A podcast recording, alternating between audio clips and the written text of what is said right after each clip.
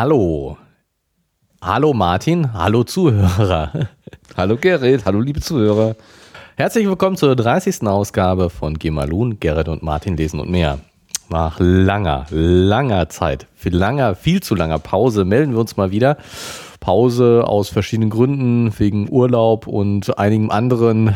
Aber jetzt sind wir wieder da und wollen uns auch wieder bisschen regelmäßiger melden, wollen regelmäßig vorlesen aus Spektrum der Wissenschaft. Äh, vielen Dank dem Verlag dafür, dass wir das machen dürfen. Und heute wird der Martin uns was über die Stadt der Zukunft beziehungsweise über die aktuelle und zukünftige Stadtplanung vorlesen. Und ich würde sagen, Martin, los geht's. Dann fange ich mal an. Das ist ein Text von Oliver Frey, erschienen in Spektrum der Wissenschaft Mai 2015. Urbanistik, die Stadt von morgen. Um das Jahr 2010 herum war erstmals in der Geschichte der Menschheit der Punkt erreicht, an dem mehr als die Hälfte der Weltbevölkerung in Städten lebten. Urbane Siedlungen üben nach wie vor große Anziehungskraft aus. Einkaufsmöglichkeiten ums Eck, die Nähe von Schulen, Kindergärten und Arbeitsplätzen, das vielfältige kulturelle Angebot, die gute medizinische Versorgung, der Anschluss ans Verkehrsnetz, all das zieht die Menschen in die Stadt. Doch die Herausforderungen für die Zukunft sind groß.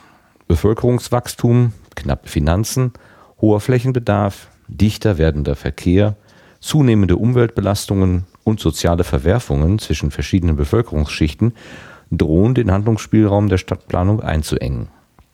So erfordert beispielsweise der Klimawandel einen nachhaltigen Städtebau mit autofreien Siedlungen und Niedrigenergiehäusern.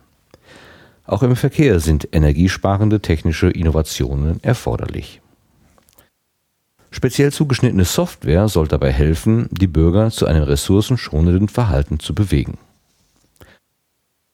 Die Städte der Gründerzeit zeichneten sich durch Solidität und Ästhetik aus. Sie dienen oft als Vorbild für verdichtetes und ökologisch sinnvolles Bauen. Ihre Bausubstanz aus dem 19. Jahrhundert trotzte Kriegen und zivilisatorischen Brüchen. In jüngerer Vergangenheit jedoch haben umfassende technologische Eingriffe in die Stadtplanung zu zahlreichen Fehlentwicklungen geführt. Sie äußern sich unter anderem in, einem, in einer übermäßigen Ausrichtung der Stadträume auf den Autoverkehr, in aus dem Boden gestampften Großsiedlungen ohne gewachsene Infrastruktur oder in Stadtrandzonen, die aus rein ökonomischem Blickwinkel gestaltet sind, zum Beispiel Gewerbeparks. Die Stadtplanung muss Wege finden, diese Wunden zu heilen. Zudem gibt es widerstreitende Tendenzen in den Formen des Zusammenlebens. Soziales Verhalten und Interaktionen im öffentlichen Raum verlagern sich zunehmend in die digitalen sozialen Medien hinein, um neue, smarte Technologien und neue, smarte Technologien beeinflussen immer stärker die Wohnbedürfnisse und das Wohnverhalten, indem sie ein Sozialleben ohne räumliche Nähe zu Freunden zu ermöglichen scheinen. Dem entgegen steht ein neues Wir-Gefühl, das in inselähnlichen städtischen Lebensgemeinschaften erwächst. Vergleichbar den Berliner Kiezen oder den Wiener Grätzeln, eine Art von städtischen Dorfgemeinschaften. Die Stadtentwicklung bewegt sich daher in einem schwierigen Spannungsfeld zwischen ökologisch notwendigem Siedlungsumbau und unvorhersehbaren sozialen Veränderungen der Gesellschaft. Behördliche Planer und Unternehmer verfolgen groß angelegte Top-Down-Konzepte, um die Aufgaben der Zukunft zu lösen. Dazu gehören Umbaumaßnahmen und intelligente Gebäudesteuerungen, um den Energieverbrauch zu senken, aber auch das Bebauen bisher brachliegender Flächen und ungenützter Baulücken. Solche Maßnahmen schränken jedoch die Nutzungsmöglichkeiten der Gebäude und des öffentlichen Raums ein und verkleinern den Spielraum des Soziallebens. Sie werden daher zunehmend auf den Widerstand lokaler Initiativen stoßen. Es ist deshalb zu erwarten, dass sich Bürger vermehrt Freiflächen aneignen, etwa um Parkplätze, Bäume oder Verkehrsflächen herum, um dort beispielsweise eigene Bepflanzungen durchzuführen. Dieses Urban Gardening, sogenannte, dieses Urban Gardening genannte Phänomen gehört zur Stadtentwicklung von unten dem Bemühen der Anwohner, urbane Freiräume eigenmächtig zu erhalten oder zurückzuerobern. Stadtplaner müssen deshalb künftig verstärkt Position beziehen zwischen den Interessen von Bürgern einerseits und Behörden wie Unternehmen andererseits. Sie sollten dafür sorgen, dass sich Initiativen und Anwohner entfalten können, um soziale Kreativität und Innovation jenseits technisch rationaler Lösungen zu ermöglichen und so das Zusammenleben zu bereichern. Städte der Zukunft sind zudem geprägt von sich rasant ändernden Arbeitswelten. Der Wandel hin zur Dienstleistungsgesellschaft, die Globalisierung und technische Neuerungen bringen Arbeitsformen hervor, die vermehrt weiche Fähigkeiten wie Flexibilität, Team- und Kommunikationsfähigkeit erfordern. Dieses wirkt sich auch auf die Arbeitsorte aus. Traditionelle Gewerbe- und Industriebetriebe werden an Bedeutung verlieren, im Gegensatz zu kleinen Dienstleistungs- und Kreativunternehmen, die sich in Wohnquartieren mit Einkaufsmöglichkeiten und sozialen Treffpunkten ansiedeln. Auch ist zu erwarten, dass kleinere Produktionsbetriebe in die Städte zurückkehren ermöglicht durch, die, durch neue emissions- und lärmarme Arbeitsverfahren. Beides führt zu kürzeren Arbeits- und Transportwegen. Somit überlagern sich Arbeit, Wohnen und Freizeit stärker als bisher, was vernetzte Wohn- und Arbeitsgemeinschaften hervorbringt. In den Städten der Zukunft wird es ein Nebeneinander geben von dorfähnlicher Beschaulichkeit und global agierenden Unternehmen. Im Zuge des gesellschaftlichen Wandels und des Trends zur, und des Trends zur Individualisierung werden die städtischen Bevölkerungen heterogener. Unterschiede zwischen den sozialen Milieus nehmen deshalb zu. Die klassische Familie etwa weicht immer häufiger neuen Formen der Lebensgestaltung. Singlehaushalte, Wohngemeinschaften und generationenübergreifende Formen des Zusammenlebens werden das Stadtbild stärker prägen ebenso autofreie Siedlungen, Studentenquartiere sowie altersgerechte und barrierefreie Wohnungen. All dies muss in die Planung neuer Wohnviertel Eingang finden. Die Nachfrage nach Kleinst- und Singlewohnungen beispielsweise steigt. Das erfordert nicht nur Neubauten, sondern auch technische Veränderungen im Altbaubestand, einschließlich des Einsatzes intelligenter Technik, um energiearmes Wohnen in betagten Gebäuden zu erreichen. Kooperative Modelle des Bauens gewinnen in Städten der Zukunft voraussichtlich an Bedeutung. Es wird mehr Beteiligungen zwischen Nutzern, Bauträgern und Architekten geben, desgleichen zwischen öffentlicher und privater Hand. Dabei entstehen Gemeinschaften mit relativ einheitlicher Wertestruktur, einhergehend mit sozialer Entmischung. Stadtplaner müssen daher intensiver zwischen den Interessen kleinerer Wohn- und Arbeitskollektive und der Gesamtgesellschaft vermitteln. Überall dort, wo der öffentliche Nahverkehr gut ausgebaut und Fahrradfahren sicher möglich ist, wird der Besitz eines eigenen Automobils an Bedeutung verlieren. Das impliziert jedoch nicht zwangsläufig, auf individuelle Mobilität zu verzichten. Vielmehr werden sich verstärkt Sharing- und Mietmodelle durchsetzen, die gemeinschaftliche Nutzung von Fahrzeugen also, und zwar sowohl beim Auto als auch beim Fahrradverkehr. Stadtplaner stehen vor der Aufgabe, die Infrastruktur dafür bereitzustellen sowie hinreichend viele Umsteigemöglichkeiten im städtischen Verkehr zu schaffen. Stau, Lärm und Abgasbelastungen in den Innenstädten lassen sich mit Hilfe von verkehrsberuhigten Bereichen reduzieren, ebenso mit Maut- oder Sperrzonen, wie das Beispiel vieler Metropolen schon heute zeigt. Vermutlich werden künftige Stadtplaner diese Bereiche noch deutlich ausweiten. Der Rückbau autofreundlicher Infrastruktur in den Stadtkernen ist zwar umstritten, er, bringt aber viel, er birgt aber viel Potenzial, um den öffentlichen Raum zu gestalten und erlaubt zudem, gemeinsam genutzte Verkehrsbereiche mit gleichberechtigten Teilnehmern wiederzubeleben. Heute spricht man vom Shared Space, doch das Konzept dahinter ist alt. Zu Beginn des 20. Jahrhunderts entsprach es täglicher Realität die städtischen Zonen mit unterschiedlichsten Fortbewegungsmitteln zu nutzen. Damals war es normal, dass sich Bollerwagen, Omnibusse und Fußgänger gleichzeitig zwischen den Gleisen der Pferdebahn oder der elektrischen tummelten. Der, das, der Primat des Autoverkehrs kam erst später und ist insofern alles andere als selbstverständlich.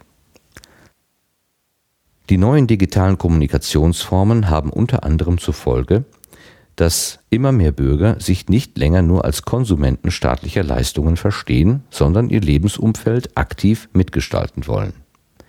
Der Dialog zwischen Bevölkerung, Wirtschaft, Verwaltung und Stadtplanung bringt, eine neue informelle Net bringt neue informelle Netzwerke hervor und ermöglicht den Bürgern eigene stadtplanerische Projekte. So werden Anwohnerinitiativen über Crowdfunding künftig vermehrt eigenes Kapital in die Gestaltung der Wohngebiete einbringen, was ihnen mehr Mitspracherecht bei der Stadtentwicklung verschafft. Die soziale Bewegung Stadt selber machen, um einen einschlägigen Buchtitel aufzugreifen, zielt auf eine Emanzipation von behördlichen Nutzungs- und Verhaltensvorgaben. Sie bringt nicht nur die bereits erwähnten Urban Gardening Projekte hervor, sondern auch Kooperativen zur selbstbestimmten Ernährung oder zum alternativen kulturellen und sozialen Austausch. Die Erkenntnis, dass solche Initiativen sehr wichtig sind und gefördert werden sollten, indem die Bürger mehr Mitsprache bekommen, hat sich bei den meisten kommunalen Stadtverwaltungen noch nicht durchgesetzt. Und dies, obwohl es politisch unumstritten von Vorteil ist, Anwohner als Alltagsexperten an der Stadterneuerung zu beteiligen. Es hat sich vielmehr immer deutlicher gezeigt, dass die hoheitliche Stadtplanung bei Infrastrukturgroßprojekten kaum mehr zwischen Gemeinwohl, Investoreninteressen und den Anliegen einzelner Bevölkerungsgruppen vermitteln kann. Ob es ihr künftig gelingen wird, sich der Bürgerschaft stärker zuzuwenden, ist offen. Jedenfalls braucht es dafür mehr Mut seitens der politisch lokalen, politischen lokalen Akteure. Behördliche, unternehmerische und zivilgesellschaftliche Interessen auszugleichen, wird auch deshalb eine große Herausforderung sein, weil global agierende Unternehmen heute zunehmend die urbane Entwicklung prägen. Solche Tendenzen gab es bereits im 16. Jahrhundert und insbesondere in der Gründerzeit des 19. Jahrhunderts, als große Firmen Arbeitersiedlungen und die zugehörigen Infrastrukturen bauen ließen. Auch heute wieder errichten Unternehmen wie Siemens, IBM oder Cisco neue Stadtquartiere. Sie nutzen dabei den Umstand, dass die lokale Politik aufgrund finanzieller Engpässe und oft geringer demokratischer Legitimation an Einfluss verloren hat. Solche Firmen haben ein großes Interesse am Einzug von Digitaltechniken in den häuslichen Bereich, da diese sich einerseits lukrativ vermarkten lassen und andererseits viel Kontrolle ermöglichen, sowohl über Nutzer als auch über Dinge. Siemens und Co. erproben ihre Stadtquartiere als Labor für die Gesellschaft. Urban Living Labs. Etwa um verhaltensangepasste Optimierungen vorzunehmen. Ein Beispiel hierfür ist das Entwicklungsgebiet Seestadt Aspern in Wien. Hier werden in drei Gebäudekomplexen verschiedene Größen wie Stromverbrauch, Zimmertemperatur und Raumluftqualität erfasst. Dies dient unter anderem dazu, Beleuchtung, Heizung und Wasserverbrauch von jedem Ort aus zu regeln. Das Verfahren erlaubt zwar Energieeffizienz und Wohnkomfort zu verbessern, generiert aber jede Menge sensibler Daten, erzeugt einen Druck zu sozial besserem Verhalten und hüllt die Privatsphäre aus. Die Unternehmen wollen mit solchen, die Unternehmen wollen mit solchen städtischen Labors herausfinden, ob sich Techniken zur Verbrauchssteuerung wirtschaftlich lohnen. Die Gestaltung sozialer Prozesse erfordert weit mehr als Technik, Raum und Verhaltensoptimierung. Sie verlangt nach einer Antwort auf die Frage, wie wollen wir zusammenleben und wie kann uns das gelingen? Den Freiraum zu schaffen, um das gemeinschaftlich zu verhandeln und sich dabei auch gegen kommerzielle Akteure durchzusetzen, ist eine wichtige Aufgabe künftiger Stadtplanung. Von Oliver Frei.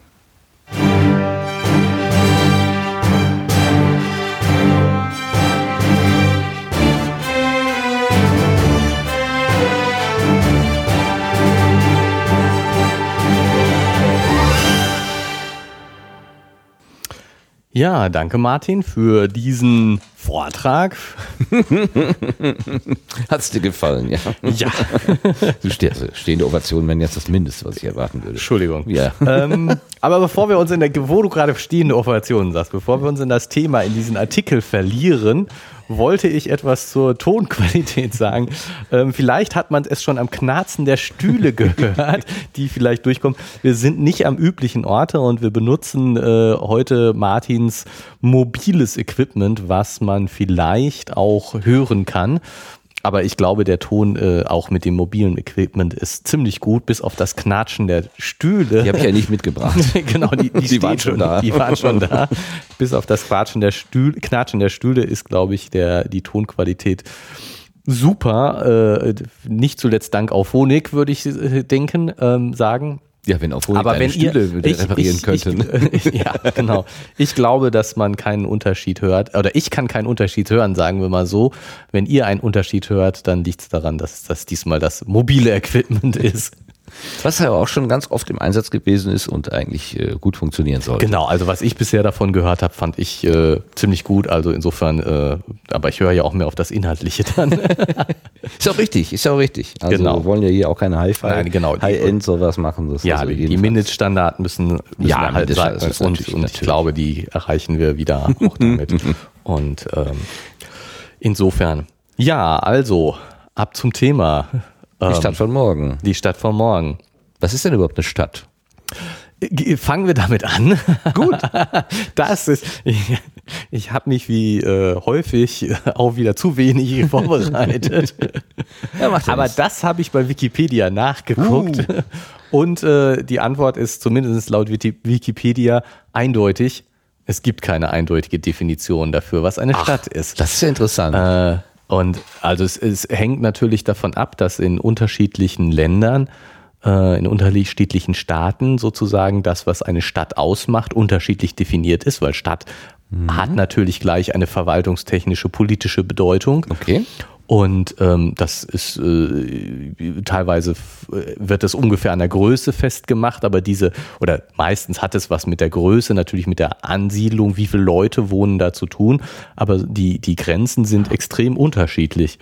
Also in unterschiedlichen Ländern ist, wird ganz unterschiedliche Sachen darunter verstanden, äh, was unter Stadt zu verstehen ist. Richtig. Oder beziehungsweise unter den Kategorien. Es gibt ja die Großstadt, Kleinstadt, Mittelzentrum und so weiter. Genau. Ich mich an meinen Erdkundeunterricht, glaube ich, wo wir das mal gelernt haben, äh, dunkel erinnere. Der Größe Und nach in Landstadt, Kleinstadt, Mittelstadt, Großstadt, Millionenstadt, aber auch in Weltstadt, Megastädte, Me Metastadt, Stadtregion oder Ballungsraum, Megalopolis, Global City und Megaplex.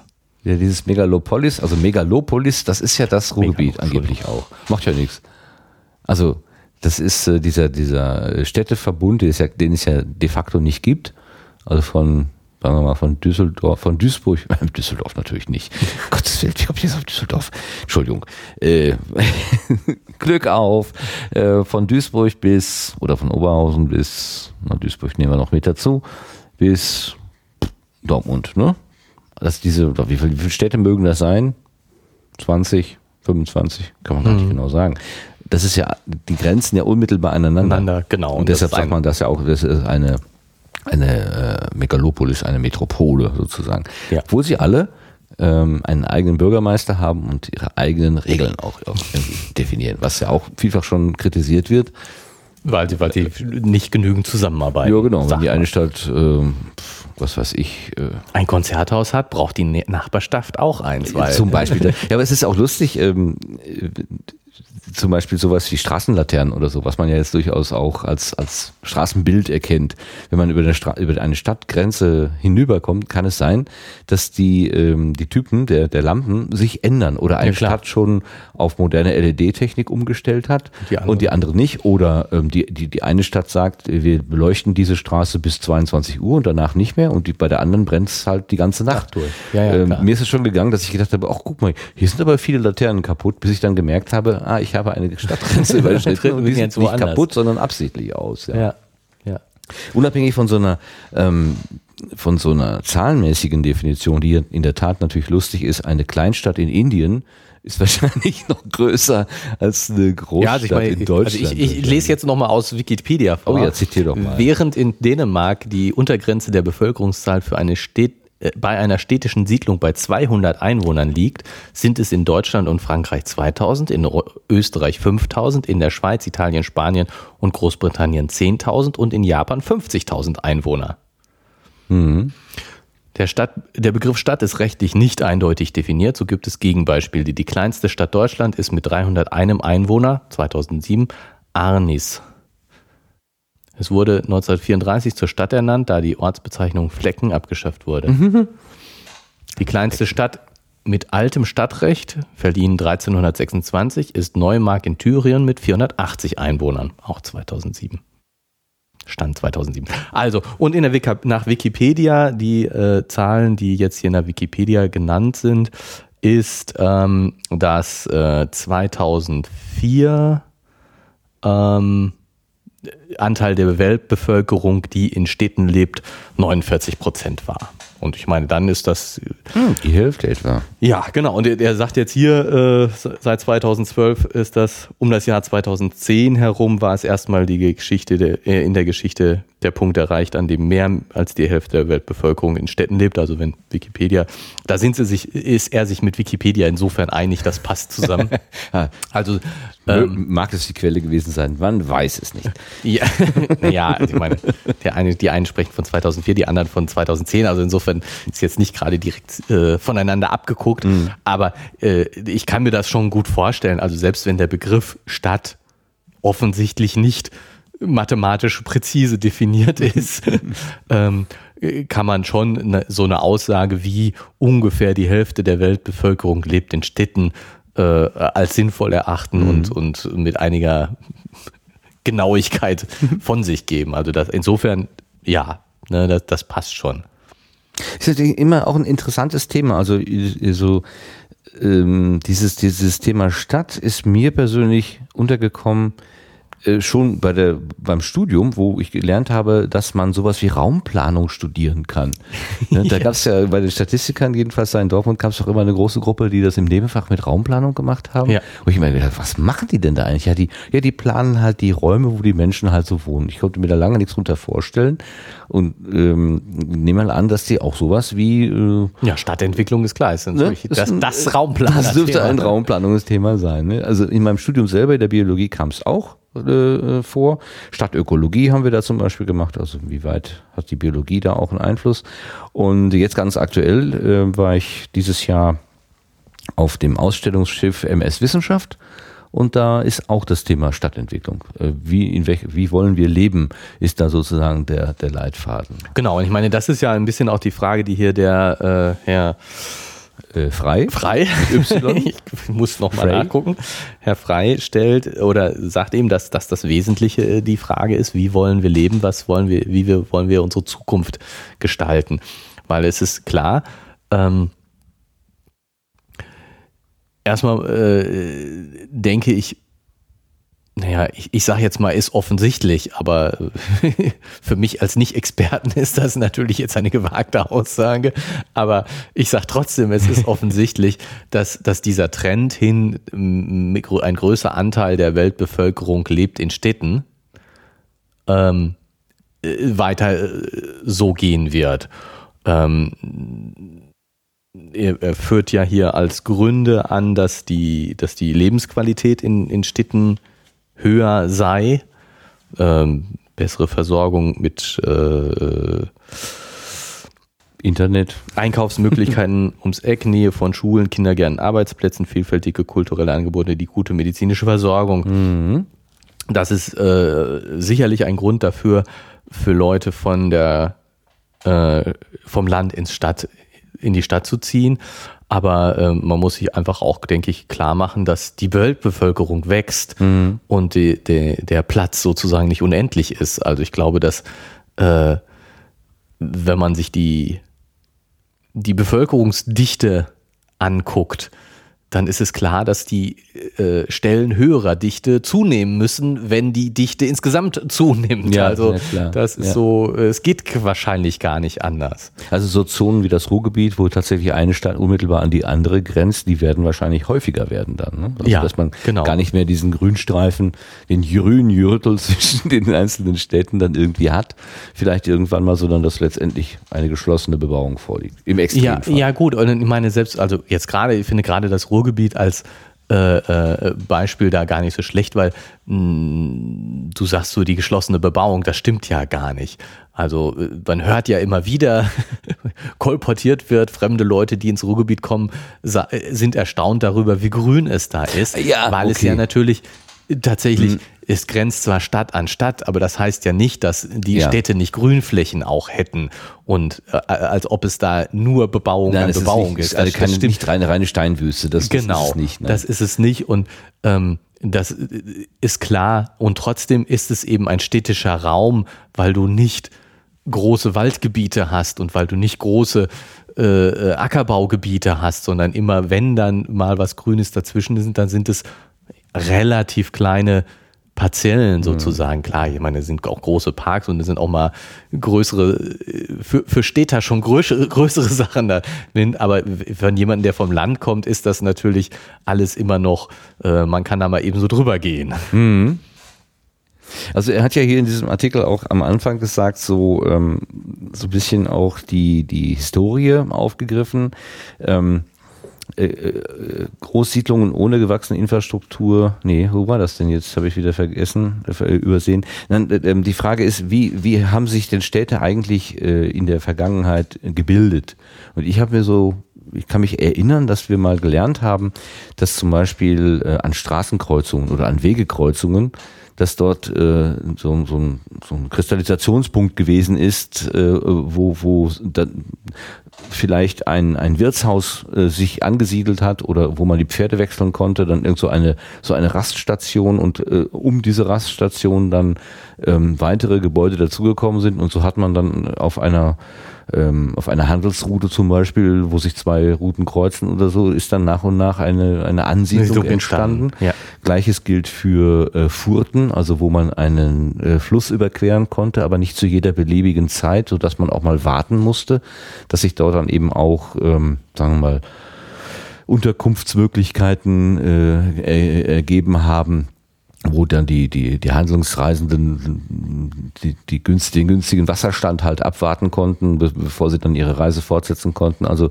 ähm, und überhaupt an, an Flüssen, gerade wenn man sich sowas wie Wasserkraftnutzung äh, vorstellt, dass, dass äh, Leute sagen, hier, ich habe eine Wassermühle und Genau. halte mein Rad ins Wasser und dann der nächste möchte das auch machen, dann ergeben sich ja diese, diese, diese Städte, die so ein bisschen aussehen wie so eine Perlschnur an, an, an, an, an, an einem Flussufer entlang. Also gibt ja auch so Typen, ne? diese, diese mehr so kugeligen Städte, zum Beispiel an einer Wegeskreuzung und dann diese länglichen Städte an, an Flüssen und so weiter. Ja, oder auch an Straßen, also die Straßen, Oder auch an Straßen dass, entlang, dass die Leute genau. eben an, an einer Straße entlang gesiedelt sind und daraus dann langsam ein immer größerer Ort geworden ist. Also es hat immer so ein, so so ein also was heißt immer, aber nach meiner Vorstellung gibt es immer irgendwie so die, ähm, so einen Kristallisationspunkt. Das kann auch mal ein, ein, ein Kloster gewesen sein. Oder Ja, oder so, auch oder eben, so. also jetzt die, ich denke, Städt, Städteentwicklung oder Stadtentstehung aus, aus Wehrhaftigkeit. Man Das ist hat der nächste, ein, genau. Ein, ein, irgendwas gebaut, wo man eine Mauer drum gezogen Richtig, hat, um ja. sich zu schützen. Und das war dann die Stadt. Ja. Also im Mittelalter äh, gab es wohl diese Einheit zwischen Gottes Haus und Gottes Acker. Da gab es also im Prinzip die, die, die Kirche und daneben der Friedhof. Und da drumherum ist dann irgendwie die Wohnbebauung Bebauung, äh, entstanden, in, inklusive einer Stadtmauer, um sich dann gegen die wilden Barbaren, die durchs Land zogen und alles geklaut haben, schützen zu können. Das sind so die, die Gründe, warum dann irgendwo in eine Stadt entstanden ist. Wenn man heute zum Beispiel überlegen würde, ich weiß gar nicht, ob das passiert, ob Stadtneugründungen heute noch passieren. Wo, wie, wo würde man denn zum Beispiel, nach welchen Kriterien glaubst du, würde man sagen, da muss jetzt eine Stadt hin? Also mir fällt jetzt äh, äh, als erstes, äh, wo, wo Städte neu entstehen, so Retortenstädte ein. Das so, heißt. So Bergbauflucht, also wo, wenn was umgesiedelt werden muss? ja, gut, okay, das ist ja, das ist ja jetzt nur die, die Umsiedlung einer Stadt. Ja. Aber ich dachte eher an so, ähm, dass man eben äh,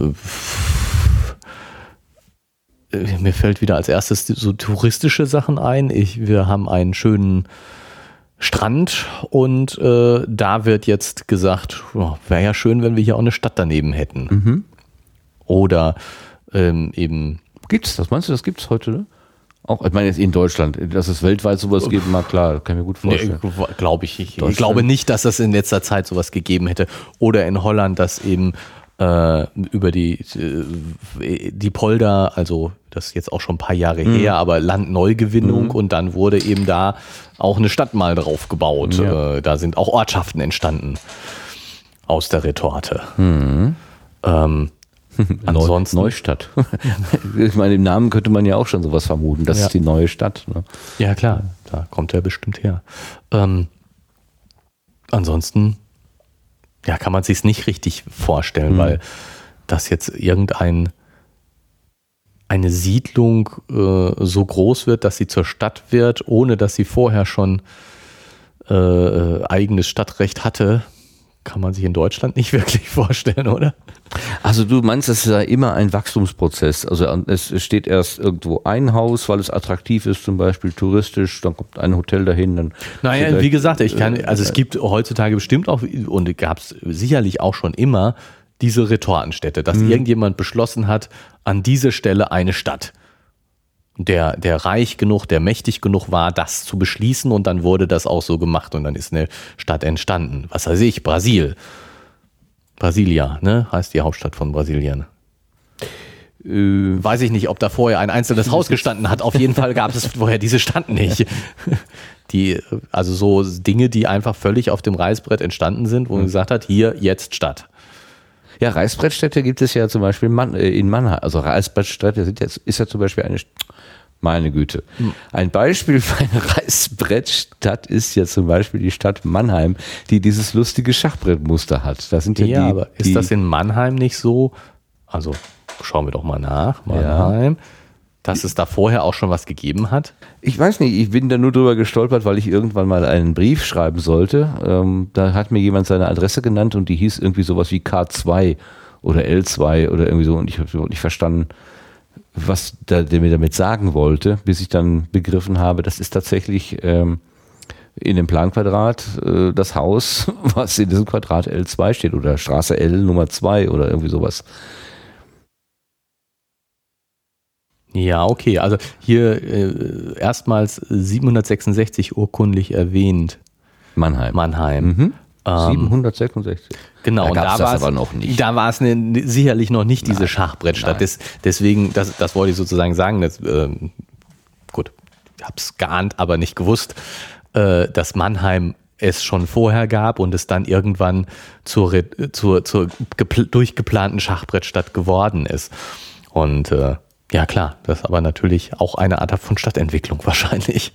Ja, äh, ich, ich persönlich, wenn man so auf die Städte, wenn man so drüber fliegt und so drauf guckt, sehen ja tatsächlich die gewachsenen Städte interessanter aus, finde ich persönlich. Also wenn hier ein Häuschen steht und zwar in dem Winkel und da wieder ein anderes Häuschen in einem anderen Winkel, wobei so ganz äh, frei in der in der Gestaltung der, der, der Wohnbebauung sind die Menschen ja meistens nicht. Du hast ja auch Erfahrung mit der mit dem Bauamt gemacht, ne? Die geben dir genaue Vorgaben, wie du hier dein dein Häuschen zu gestalten hast, oder? Ja, gut, aber ich meine, das ist ja auch eine, eine ähm, Art von Stadtentwicklung, dass es einen Bebauungsplan gibt, mhm. der eben sagt, an dieser Stelle wollen wir Gebäude von dieser und dieser Art haben. Um äh, eine gewisse Einheitlichkeit zu haben, äh, was organisatorische und, und ja, weiß ich nicht, so wie kann man das nennen, planerische, planerische Gründe hat, aber natürlich auch in gewisse ästhetische mhm. Gründe. Also jetzt hier bei uns zum Beispiel in der Straße äh, war es nicht selbstverständlich, eine Baugenehmigung dafür zu kriegen, über dem Eingang ein neuen, neues Vordach zu haben. Mhm. So, das äh, Aber äh, letztendlich ist es passiert, ne? Ja, ja, gut, Dach. genau. Also wir, wir, haben jetzt, wir haben jetzt diese Bau, ja, ja, aber das, wir haben das auch normal genehmigt bekommen. Ist jetzt Mhm. nicht, dass wir da irgendwelche Tricks anwenden mussten. aber es war nicht, nicht selbstverständlich, dass wir den, dass wir dieser Plan, den wir da hatten, äh, so soll das aussehen, dass das so genehmigt wird. Das kam auf einen Versuch an, sonst hätten wir uns da was anderes überlegen müssen. Und ähm, dass hier die Häuser alle Flachdächer haben, ist, äh, kannst nicht, darfst nicht einfach so jetzt hier ein Satteldach drauf machen.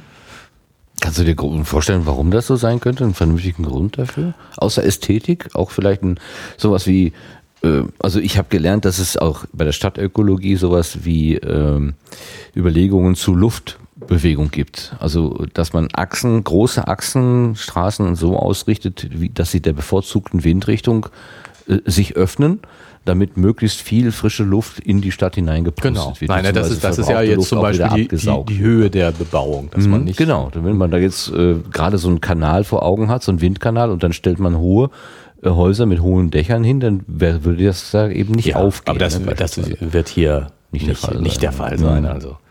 Ähm, ich, kann, ich kann mir das nur vorstellen, dass das ästhetische Gründe hat. Mhm. Aber im Prinzip finde ich das auch schon okay, dass es, dass es eine gewisse Einheitlichkeit gibt, dass es, dass nicht jeder machen kann, was er will, um, um ein einheitliches, um ein einigermaßen einheitliches Bild von einem Viertel zu, zu erhalten. Also jetzt hier zum Beispiel, die, bei uns hier in der Straße, würde ich sagen, die, die ähm, Häuser sind ja alle gleichzeitig gebaut worden und ähm, es sind alles in Anführungsstrichen gleiche Häuser. Sie unterscheiden sich im Detail. Also sozusagen jedes Haus ist ein bisschen anders als das andere. Sie sind aber offensichtlich, es sind sehr ähnliche Pläne. Also es, es reicht nicht, wenn ich jetzt sage, sie sind offensichtlich vom gleichen Architekten gebaut worden, weil, weil sie sind wirklich sehr ähnlich. Es gibt sozusagen, sie gehören zu einer Baureihe, um das, um das so zu sagen. Und das gibt schon ein schönes Bild, finde ich. Also das ist schon, das ist schon was, was, was einen Wert darstellt. Und ähm, das, diesen Wert zu erhalten, darüber, dass man sagt, ich darf nicht beliebig an diesen Gebäuden etwas ändern, weil ich damit diese, diese Durchgängigkeit, diese schöne Serie zerstören würde, das finde ich schon okay. Das geht ja so weit, dass wenn man etwas baut und ohne, dass man sich eine vorherige Genehmigung geholt hat, dass man das ja dann auch, wenn man die Genehmigung nicht nachträglich erwerben kann, auch wieder rückbauen muss, wieder abrissfreundlich genannt wird. Ja klar, also ich meine, das ist doch, also das finde ich jetzt, ähm, das mag im Einzelfall äh, problematisch und hart sein, aber natürlich ist das so, wenn ich was äh, Illegales mache, dann muss ich das auch nachher wieder zurücknehmen. Also klar, wa- was soll denn sonst die Konsequenz Ja, ja, sein? genau, sonst würde man ja diese Gesetze einfach oder diese Vorschriften komplett ignorieren. ignorieren können. Genau, ne? dann braucht man sie auch gar nicht zu machen. Und ähm, das, das mag zwar in gewisser Weise und das, das, die, diese, diese äh, Bebauungspläne mögen zwar in Gängelei ausarten, das gibt es bestimmt auch, aber im Prinzip finde ich schon okay, dass, dass Dinge geregelt sind.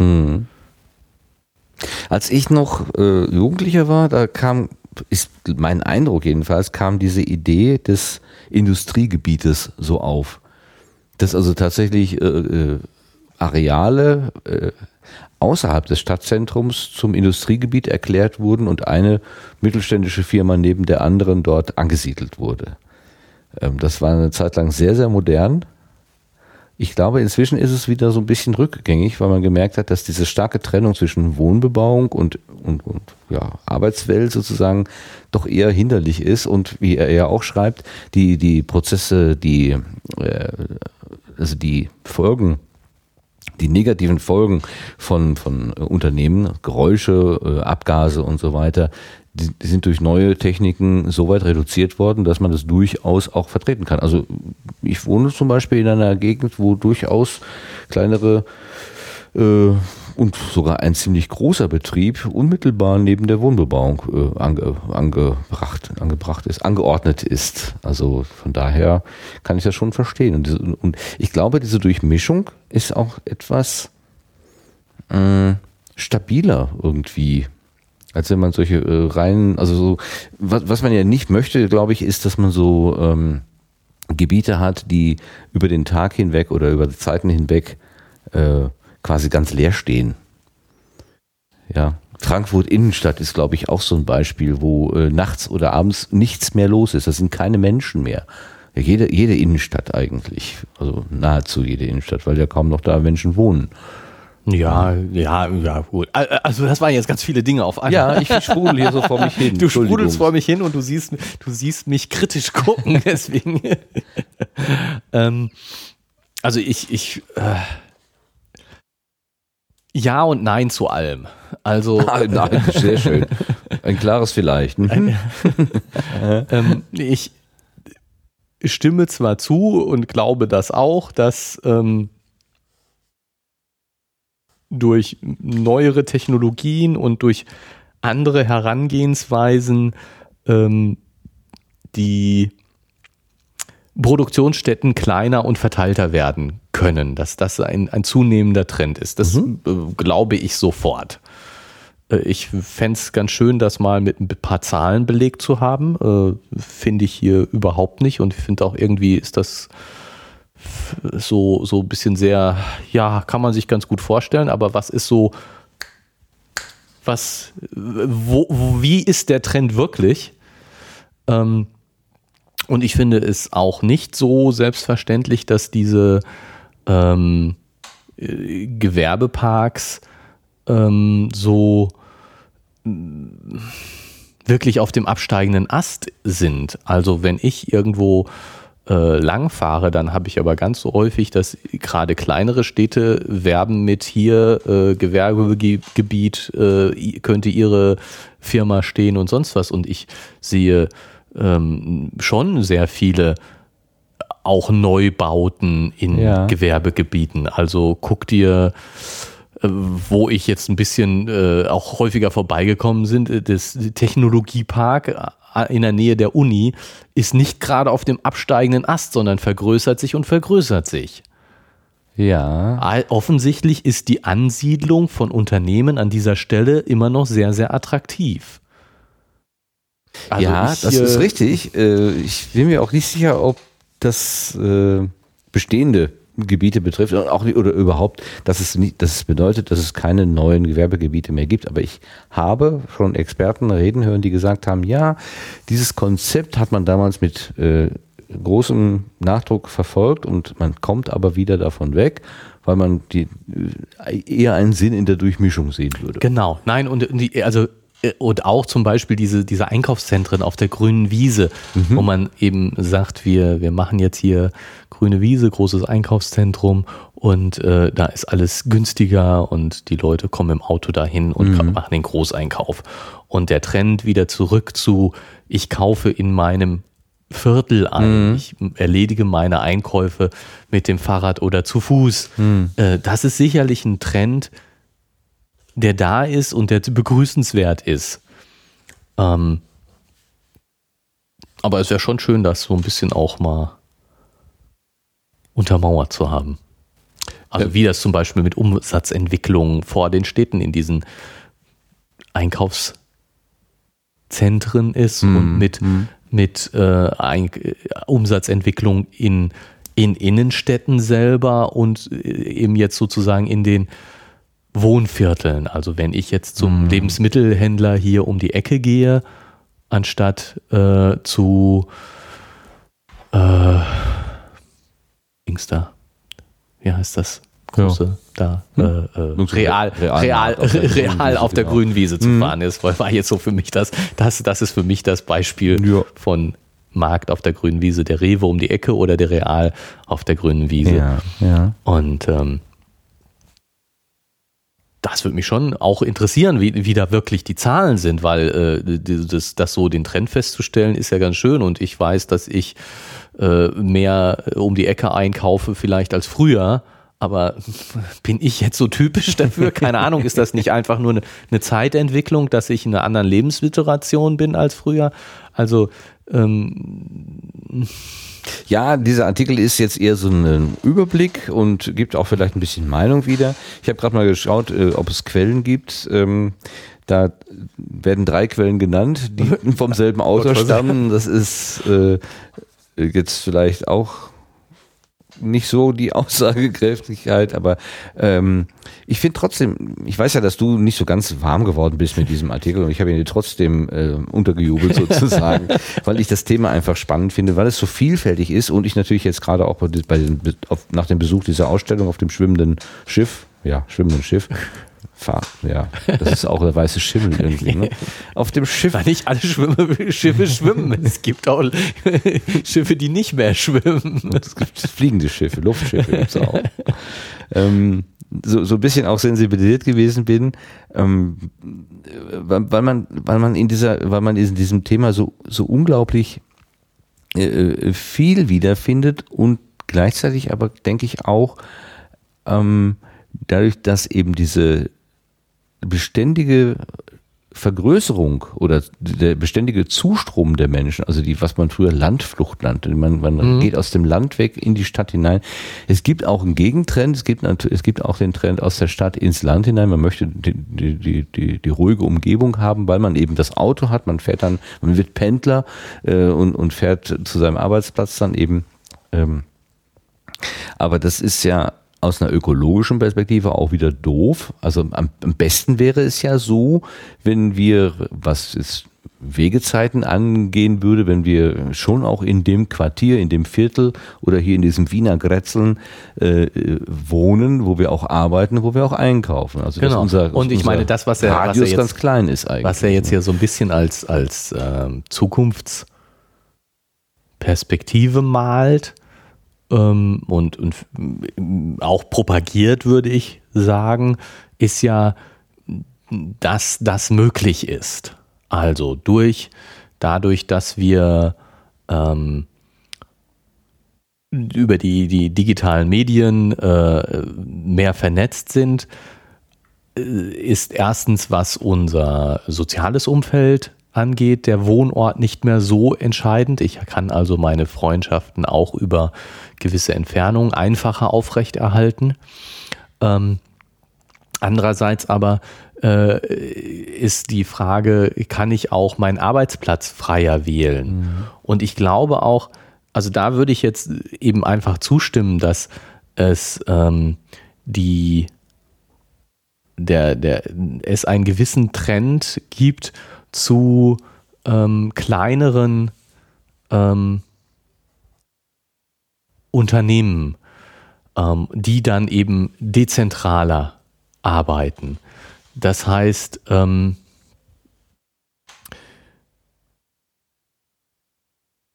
während es, äh, das ist jetzt genau dieser, dieser äh, super Megamarkt auf der grünen Wiese, mhm.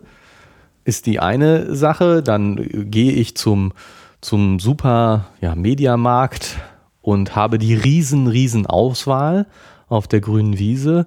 Oder ich gehe zu dem kleinen Händler um die Ecke, der zwar nicht so die Riesenauswahl hat, aber eben um die Ecke ist und die persönliche Ansprache mhm. bietet. Und ähm, dadurch, dass ähm, ich über zum Beispiel Internetversandhandel die, die, da kann ich diese Riesenauswahl, das, was eben die Großen auf der grünen Wiese geboten haben, das kriege ich im Internet auch. Die persönliche Ansprache kriege ich nicht. Mhm. Und deswegen glaube ich, dass die, dass, dass die, die, der Handel hat Probleme damit, das mit dem Internet, Versandhandel, ganz klar. Aber dass die, die eine Chance haben, sind eben eher die Kleinen, sind die, die was Persönliches bieten, die, die ums Eck sind.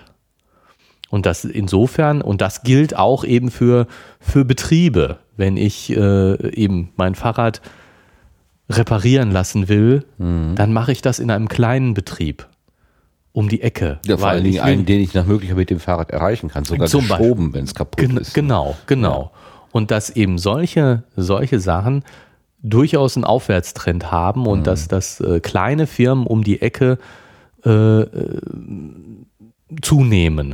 zunehmen. Die, es gibt ja auch die, die Anzahl der Neugründungen ist, steigt ja auch, meine ich zumindest mal gehört zu haben. Also, dass äh, ja, die Unternehmensgröße jetzt, weiß ich nicht, ob sie sinkt, kann, kann ich nicht sagen, aber mhm.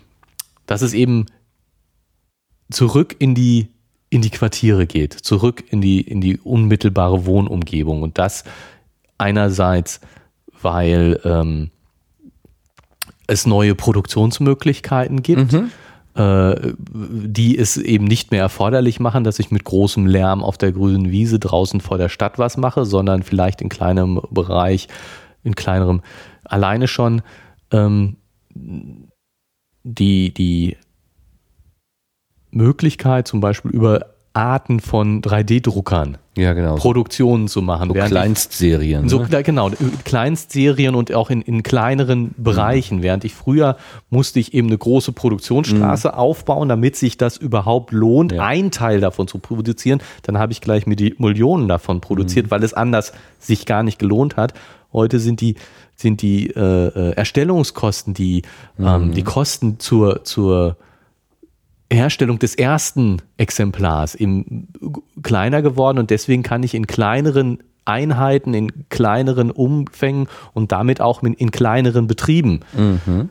fertigen. Also mhm. das kann ich mir schon vorstellen, dass das wirklich ein Trend ist, der da ist, der in Zukunft vielleicht noch zunehmen wird und ähm, der eben zu kleineren Unternehmen, die dichter an Wohnsiedlungen, dichter an, an das Zuhause rankommen und dass eben auch so dieses, ähm, ich erreiche meinen Arbeitsplatz eben äh, zu Fuß, mit dem Fahrrad, mhm. mit dem ÖPNV, ja. ähm, dass das schon äh, Dinge sind, die, die ich wertschätzen kann. Ja, ich, es, es gibt ja auch so Situationen, wo man Menschen kennenlernt, die genau in der Stadt arbeiten, in der man selber wohnt und äh, die in der Stadt wohnen, wo man selber arbeitet. Also man, man, man pendelt jeden Tag irgendwie so aneinander vorbei und man hat so das Gefühl, Mensch, eigentlich könnten wir doch äh, tauschen. Ja, du wohnst da, wo du arbeitest und ich wohne da, wo ich arbeite. Ne? Was natürlich ja. aus tausend und einem Grund und dann so natürlich ist ein reines Gedankenexperiment. Aber ja. ähm, ich kann mir schon vorstellen, dass diese Pendelei wir hatten ja auch mal den Fall, dass diese Pendlerpauschale abgeschafft werden sollte. Es gab ja auch einen riesen Aufschrei. Also man ja. sieht also, da steckt richtig. Ja klar, ich meine, einerseits äh, ist sozusagen dieser dahinter. Trend, dieser Trend in, in ähm, ich, ich äh, empfinde das so als Trend, als Trend in wir, wir wollen ohne Auto auskommen mhm. und wir wollen alles miteinander verbinden es wird ja auch schon durchaus kritisiert, dass äh, Arbeit und Wohnen und Leben so eng zusammenwachsen, dadurch, dass ich ständig erreichbar bin, dass ich äh, ja. Ja, die Abgrenzung ist, ist schwieriger. Dass also die klar, Abgrenzung immer ne? schwieriger. Es gibt keinen Moment mehr, wo ich diese, diese Stechkarte einstecke und mhm. durch das Werkstor gehe. Da und ist dann klar, ich bin jetzt hier in einer Arbeitssituation, da verhalte ich mich eben auch entsprechend arbeitsgemäß. Habe ich die äh, Schranke hinter mir gelassen, bin ich, ich frei. Äh, genau. Habe ich Freizeit sozusagen. Genau, also dass diese, das diese Grenzen verwaschen und ja. insofern Arbeit und Leben zusammenrücken und andererseits natürlich durchaus, dass auch äh, riesige Mobilität gefordert ist, dass du flexible Einsatzorte hast, dass mhm. du, äh, dass von dir gefordert wird, äh, umzuziehen oder äh, woanders zu arbeiten und so weiter. Also dass dieses, ich bleibe einfach in meiner Umgebung nicht so einfach ist. Also das sind schon zwei gegensätzliche Sachen, die, die beide aber nicht falsch sind, also die beide richtig sind. Ja, ist, da, da, da denke ich, wir haben so einen Moment der Gleichzeitigkeit. Also wir haben so viele Ideen, ähm, die irgendwie gleichzeitig nebeneinander stehen. Ich, ich kann im Moment, ich bin jetzt auch nicht voll im Thema und kein Experte, aber ich kann jetzt nicht unbedingt erkennen, wo Präferenzen liegen. Ich, ich höre Stimmen, die sagen, äh, Zentralisierung ist äh, gut und andere sagen, nein, Dezentralisierung ist gut. Äh, kann da keinen echten Trend ausmachen. Die Frage ja. ist halt, was, ist, was wäre denn eigentlich gut? Genau, das, die, die Frage ja. ist, was wollen wir eigentlich? Ja. Und ich meine, das, das würde ja daran, ich, was wir wollen, kann sich doch oder wird sich doch vermutlich daran orientieren, was letztendlich für uns angenehm ist oder gut ist. Ja, ich meine, ja, ich hätte, klar, ich hätte natürlich. natürlich. gerne den, den Supermarkt um die Ecke, ähm, der mir aber auch die äh, Discounterpreise anbieten kann. Gut, den gibt's natürlich, wir haben vorhin noch von den von den Brüdern gesprochen, deren Filialen irgendwie äh, überall sind. In jeder Ecke eigentlich zu finden sind, ja, aber vielleicht will man auch mal ein bisschen gediegeneres äh, Angebot haben und trotzdem zu einigermaßen vernünftigen Preisen. Ich sehe dich schon wieder zweifeln. Ja, nee, ich das bringe ist- dich heute leicht zum Zweifeln. Nein, also da, da stimme ich dir jetzt zu. Also das Oh. ist so, ähm, ich glaube, ich würde auch sagen, dass das Kaufen ums Eck schon was ist, was äh, einerseits äh, gewünscht, und andererseits aber auch viel gegeben ist. Also gerade in, im städtischen Raum, sagen wir es mal so. Ich glaube, auf dem Land ist das alles noch ein bisschen anders. ja. Aber ähm, da habe ich jetzt, sehe ich jetzt nicht so das Problem sozusagen. Das äh, hat sich schon ganz schön dezentralisiert oder weiß ich nicht. Auf jeden Fall, ja. Was war noch die, an, die andere Frage? Woran hast du gerade geredet? Oh, ich habe eine Menge geredet. Ähm, äh, weiß ich jetzt auch nicht mehr, du. Ja, egal. ähm, Was, was mir aber zum Beispiel auffällt, oder du einen Aspekt? Ich hab, wollte gerade aus meiner eigenen Erfahrung was berichten. Ja, wa- was ich, was ich eben die, die, genau, es ging um die Frage, wie wollen wir leben, aber auch um die Frage, was ist realistisch erreichbar? Und da äh, finde ich eben auch viele Widersprüchlichkeiten. Also du hast ja gerade schon die, die Widersprüchlichkeiten in den, in den Zielsetzungen oder in den Vorstellungen äh, angesprochen, aber ich sehe eben auch viele Widersprüchlichkeiten in dem, äh, wie Dinge angegangen und diskutiert und äh, möglicherweise erreicht werden oder nicht erreicht werden. Ähm, und ja, ich, diese, diese Beschreibung, die er jetzt hier äh, äh, gibt, ähm, von wegen, dass es, dass es ähm, wirtschaftliche Interessen gibt und planerische äh, Interessen, dieses Top-Down und äh, dem äh, gegenüber setzt er das, das äh, Bottom-up äh, mit dem Urban Gardening. Ähm, ich meine nichts gegen Urban Gardening, aber das ist jetzt so nicht so gerade das mächtige Schwert, um das jetzt mal so zu sagen. Aber es ist tatsächlich ein, ein, Trend, der sich, äh, Ja. also, sagen wir mal, es ist eine Kompetenz ähm, oder es ist eine Technik, die die Menschen wiederentdecken ähm, und versuchen da rauszukriegen, was geht denn da eigentlich? Also kann ich äh, irgendwie ähm, äh, Obst und Gemüse in nennenswerter Menge in meinem, auf meinem Balkonkasten äh, sch- erschaffen und dann, dann ist auch die Frage, wie. Da war übrigens ein sehr schönes Exponat auf dem Schiff, auf der MS Wissenschaft, wo auf, ähm, ich glaube, es waren zwei, zwei so Europa, Europa, Europa Paletten? Europaletten. Europaletten, Europapaletten, Euro, Europaletten. Ich komme mit diesem Wort immer durcheinander. Also die so Paletten halt. Ähm, da waren so, äh, wie man sie vom Bäcker so kennt, diese, diese Brötchenkisten, also diese Plastikrahmen, die ja auch äh, luftig sind und da drin waren dann ähm, äh, Pflanzen, also äh, nicht Rasen, mein Gott, Erde und, und, äh, und Pflanzen. Das war so geschickt arrangiert, dass auf diesem zwei, zwei mal vier Quadratmetern oder was das war, oder zwei mal vier Meter, so acht Quadratmeter, relativ kleine Fläche. Ach, das ist schon viel zu viel, es war weniger.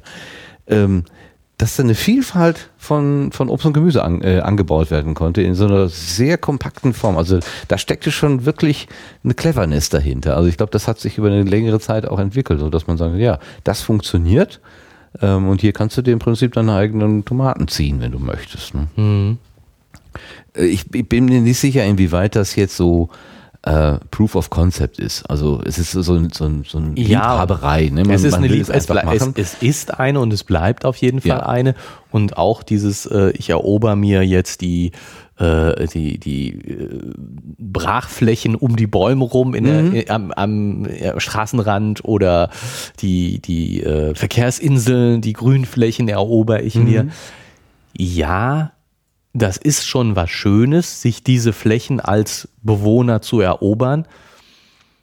Es ist nur nicht wirklich eine. Ich meine, wo ist da der Gegner, gegen den ich erober? Nur Die Stadtverwaltung, ja, klar, die super. dann mit ihrem Aber die sind froh, die sind doch, also ich meine, da, da gibt es nicht wirklich Widerstand. Wenn ich das ordentlich pflege, wird es niemanden geben, der dagegen ist oder kaum jemanden. Ähm, ja, kommt drauf an, wenn du da, wie ich ja schon gelesen habe, äh, Hanf anbaust.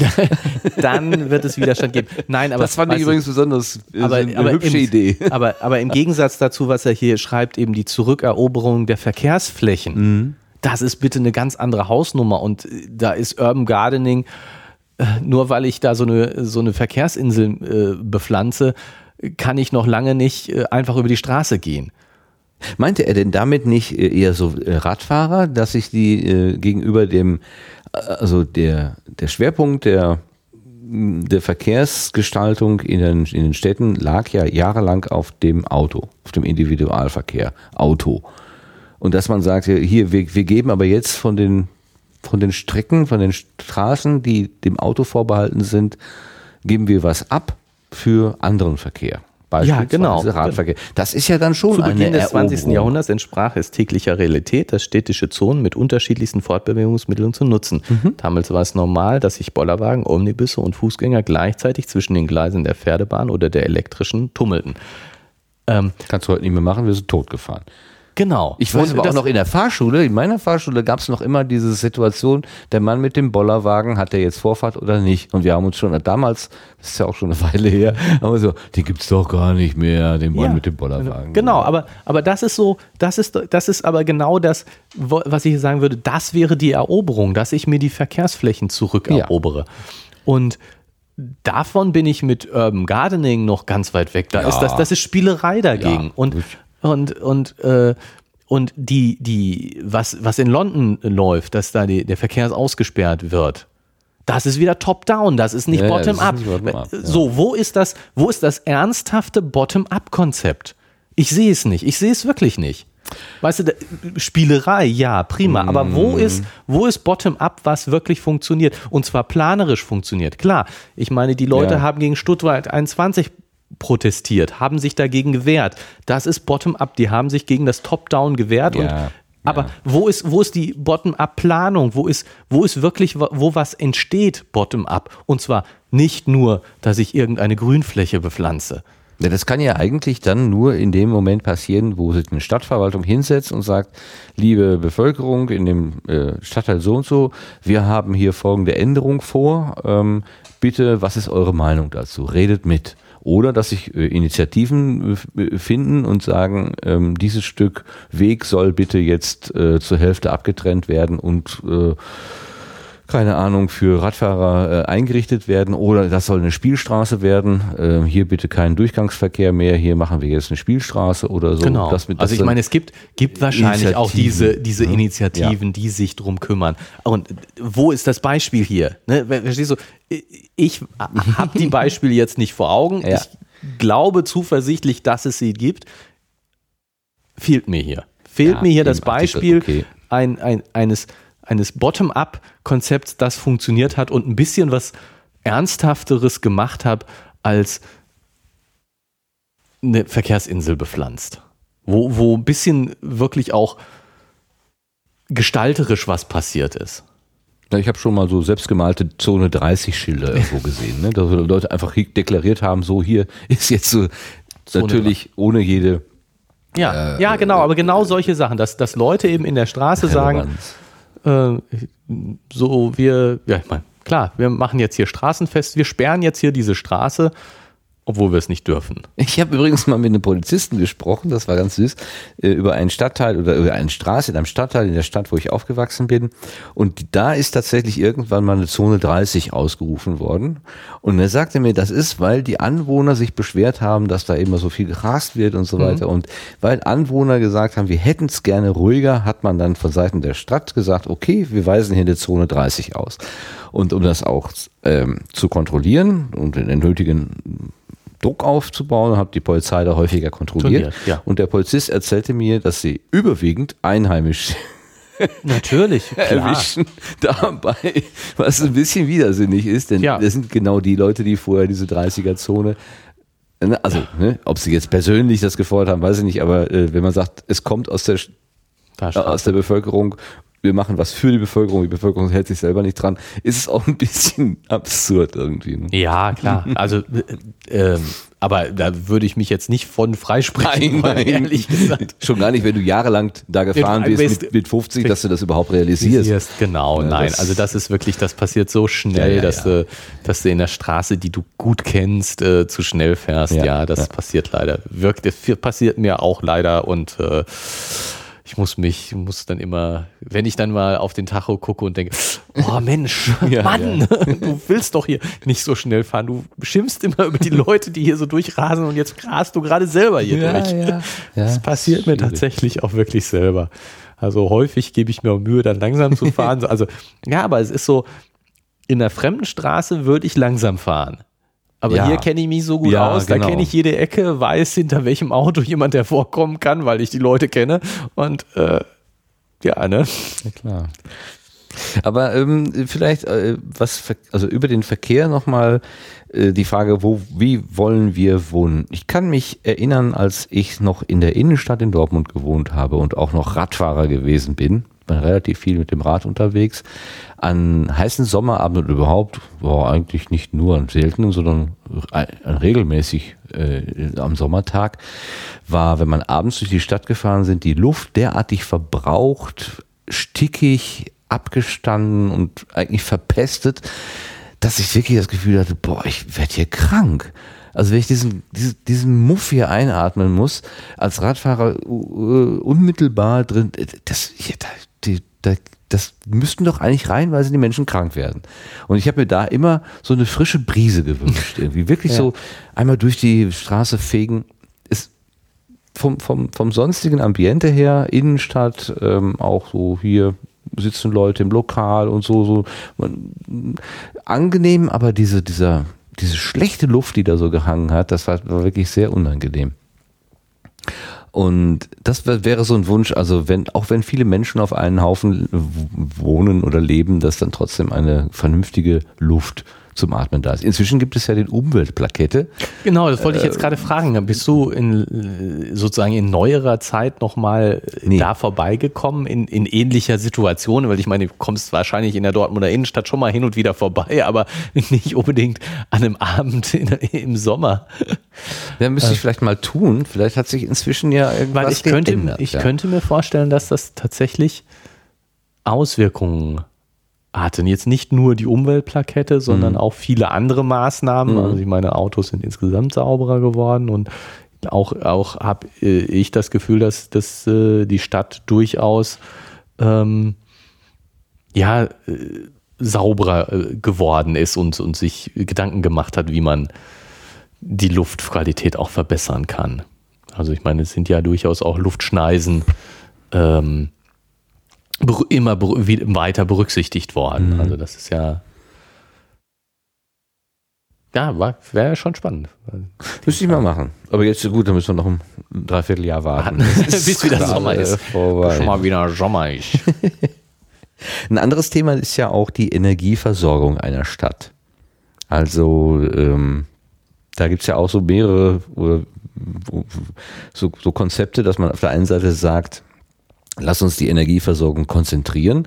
Wir machen wenige große äh, Standorte, wo ganz viel Energie produziert wird und verteilen das, hat den Vorteil, dass man diese Produktionsstätten durch Filteranlagen oder durch Systemoptimierung und so weiter möglichst effizient bauen kann, möglichst äh, verschmutzungsarm bauen kann, aber man hat eben das Transportproblem. Man muss dann immer das, den Strom halt über weite Strecken transportieren mit entsprechenden Verlusten, beziehungsweise der notwendigen Infrastruktur, irgendwelche Leitungen zu verlegen oder auf Hochspannungsmasten zu spannen. Ähm, oder man sagt eben, wir wir gehen in die dezentrale Struktur und versuchen es so, jeder hat im Prinzip sein eigenes kleines Kraftwerk im, im Keller, so wenn man es ganz übertrie- übertrieben macht. Ähm, siehst du da irgendwelche Trends oder hast du da, hast du da persönlich für dich eine Präferenz?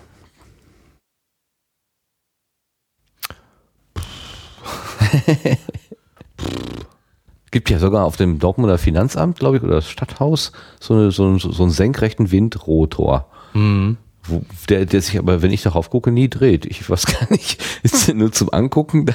Oder? Ja, der kann auch nicht. Also warum hängt, warum ist das, was soll das dann sein? Ne? So, So, wir sind so modern oder? Ja. Weiß ich, kann ich dir nicht sagen. Also es äh, kann nicht so wahnsinnig viel bei der Fläche, die der einfach äh, an Windangriffsfläche sozusagen bieten kann, Ja. kann da nicht so viel bei rumkommen.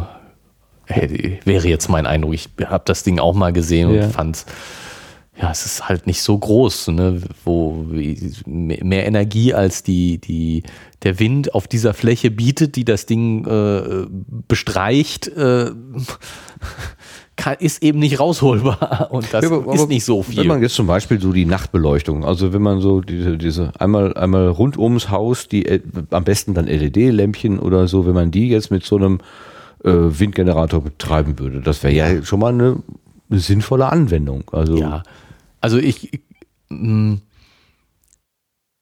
irgendwie für, äh, die, diese Frage von zentral und dezentral äh, äh, ist, glaube ich, mindestens bei mir und äh, mindestens auch in der öffentlichen Diskussion habe ich das Gefühl, insofern in den Hintergrund get, getreten, weil es ja vielmehr jetzt äh, um die Frage des äh, regenerativ und nicht regenerativ, regenerativ und, und diesen Mix und wie, wie können wir mit schwankenden Energiemengen aus regenerativen Energien äh, umgehen. Und dass die, dass die Fläche von Städten wahrscheinlich nicht ausreicht, um äh, die Stadt mit regenerativen Energien zu versorgen. Das kommt mir relativ offensichtlich vor. Und Meinst du, das wäre so? Also ich habe also auch wieder auf dem Schiff gab es ein Modell von einem ziemlich großen, ich glaube es war ein Bürohaus, das ähm, mehr Energie produzierte durch ähm, Anlagen, ich weiß nicht, das war auch so ein Mix von Anlagen, als es selber benötigt hat. Das war also wirklich ein Kraftwerk. Dieses Haus war ein Kraftwerk, konnte quasi das Nachbarhaus mit Strom mitversorgen. Und wenn man viele solcher Häuser hätte, dann müsste es ja eigentlich aufgehen. Das wäre dann, die, dann wäre deine These widerlegt. Dass das dann wäre geht. meine These widerlegt. Also was, darüber haben wir auch, ich war ja da mit dem, ähm, Niklas? mit dem Nikolaus Wörl von, von dem Podcast Methodisch Inkorrekt. Und da haben wir auch so ein bisschen überlegt, ähm, äh, den Begriff der Autarkie, also wie autark will eine Stadt eigentlich sein, wie zum Beispiel energieautark äh, oder bei Urban, Garden, Urban Gardening, dass man eben sein eigenes Lebensmittel produziert. Und wir kamen dann zu dem Schluss, dass es also als als Gesamtsystem wird eine Stadt nie autark sein können. Also es muss immer irgendwie von außen eingetragen werden. Ne? Genau. Nur äh, die Idee, den Verbrauch zu reduzieren und beziehungsweise die Belastung zu reduzieren, die die, Stadt eben für die Umwelt äh, darstellt. Ja, Äh, reduzieren auf ein Minimum, auf ein machbares Minimum Ja. zu reduzieren, aber komplette Autarkie wird es wahrscheinlich nicht geben. Aber ähm, dieses Haus beispielsweise, das war so ein Ding, wo man sagen könnte, ja, das ist beachtlich. Also da stand dann auch Zahlen dabei, die habe ich natürlich jetzt nicht parat vergessen. Mhm. Ich finde ja dieses, ähm, dieses Tausend-Dächer-Konzept, also die, ich, weiß, die re- regenerative Energie über Sonne ist auch sehr heiß diskutiert ähm, und gibt Befürworter und auch Gegner dieses politischen Unterstützungsprogramms, äh, weil es eben das Problem mit sich bringt, was machen wir denn, wenn es dunkel ist? Dann haben wir keinen Strom. Äh, was machen wir Ja. denn, wenn die Sonne nicht scheint? Ja? Äh, Äh, Also das, das ist jetzt es genauso. gibt ja sogar Leute, die sagen, ähm, dadurch, dass wir äh, Reserven äh, vorhalten müssen, äh, steigt sogar äh, die Belastung durch äh, Stromerzeugung, also die, die Umweltbelastung durch Stromerzeugung. Es gibt so Modellrechnungen, ja. Ja, aber da, also Ich weiß auch nicht. Also ich das kommt mir, das kommt mir sehr unglaubwürdig vor. ähm,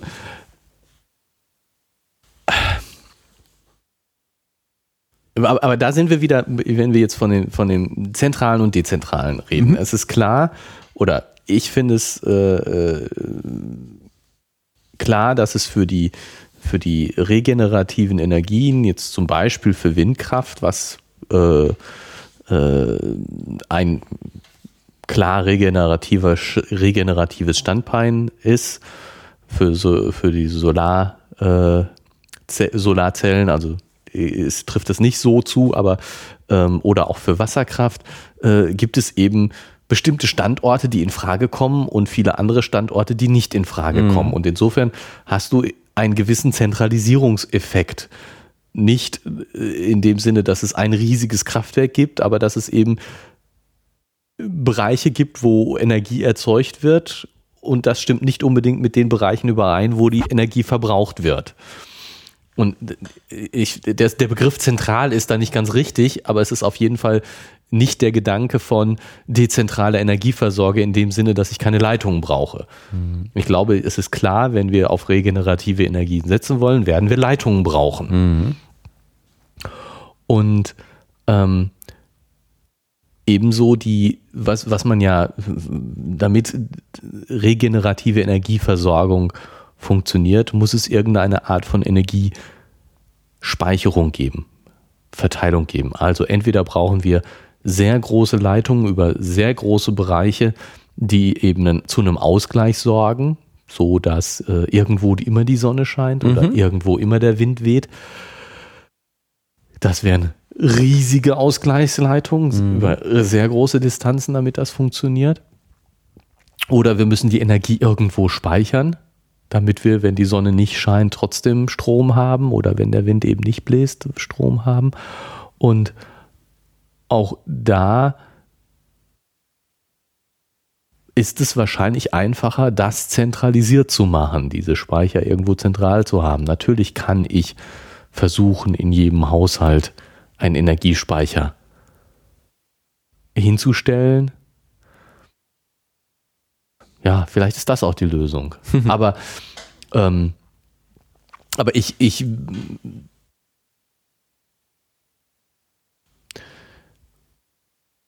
Ja, und, und ich meine, dieses, dieses Problem, was du ansprichst, von wegen, dass die, dass die, ähm, dies, das Vorhalten der, ähm,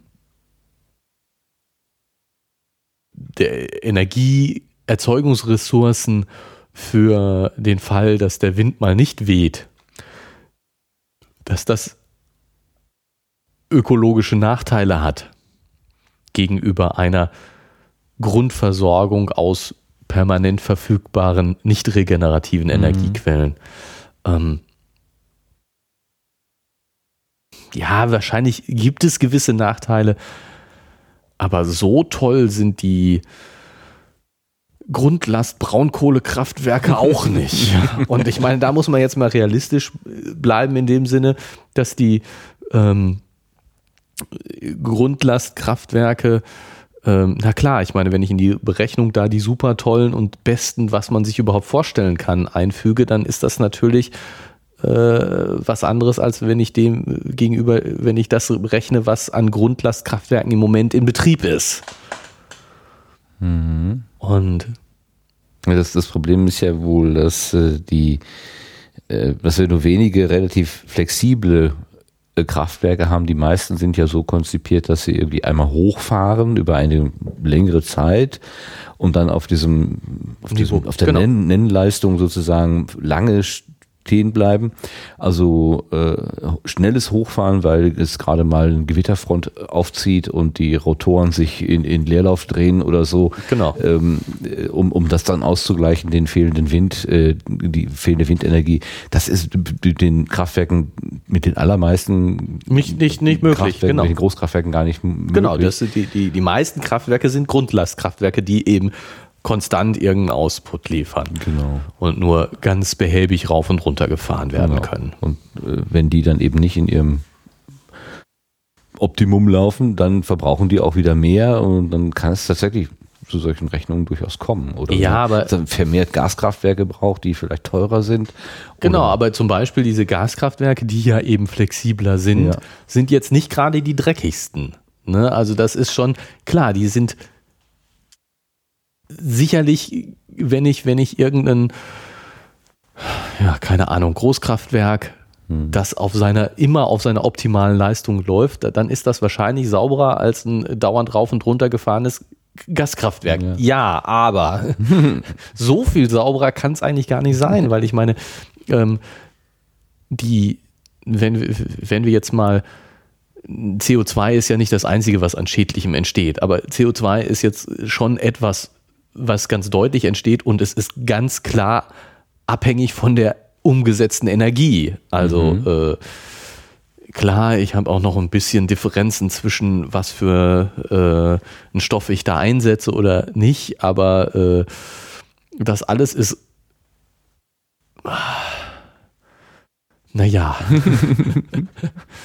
Wenn ich mehr Energie brauche, produziere ich mehr CO2. Das ist, das ist eine sehr, sehr fundamentale Sache und äh, mit, mit Gas, äh, jetzt lass mich überlegen, Gas äh, produziert, keine Ahnung. Ähm, also da gibt es noch gewisse Unterschiede, die jetzt zum Beispiel dazu führen, dass, dass ein Dieselauto weniger CO2 ausstößt als ein Benziner. Ist das so oder umgekehrt? Also es gibt eben zwischen Diesel und Benzin da Unterschiede, weil es ein anderer Treibstoff ist und äh, der, der Energiegehalt pro CO2-Ausstoß ein anderer ist. Mhm. Es gibt eben Unterschiede zwischen den Kraftstoffen. Ja, das ist, ist so und das wird auch bei anderen Kraftstoffen als Benzin und Diesel so sein. Aber nichtsdestotrotz bewegt sich das in einem einige Prozentbereich, mhm. 10 oder 20 wohingegen ich verbrenne Kohlenstoff im ja, Wesentlichen ja, ja, und da entsteht CO2. so, und so ist das, wird das mit anderen Giftstoffen auch ganz viel sein. Also keine klare Aussage. Ja, also ich, ich äh, denke, dass die, die ähm, dass man sich im Detail sicherlich über viele Sachen Gedanken machen muss. Mhm. Aber diese, diese Rechnung des ähm, Energieerzeugung zum Beispiel aus fossilen Energieträgern umweltschonender ist als äh, die Energieerzeugung aus regenerativen Energien mit allen Problemen, die das, die das mit sich bringt.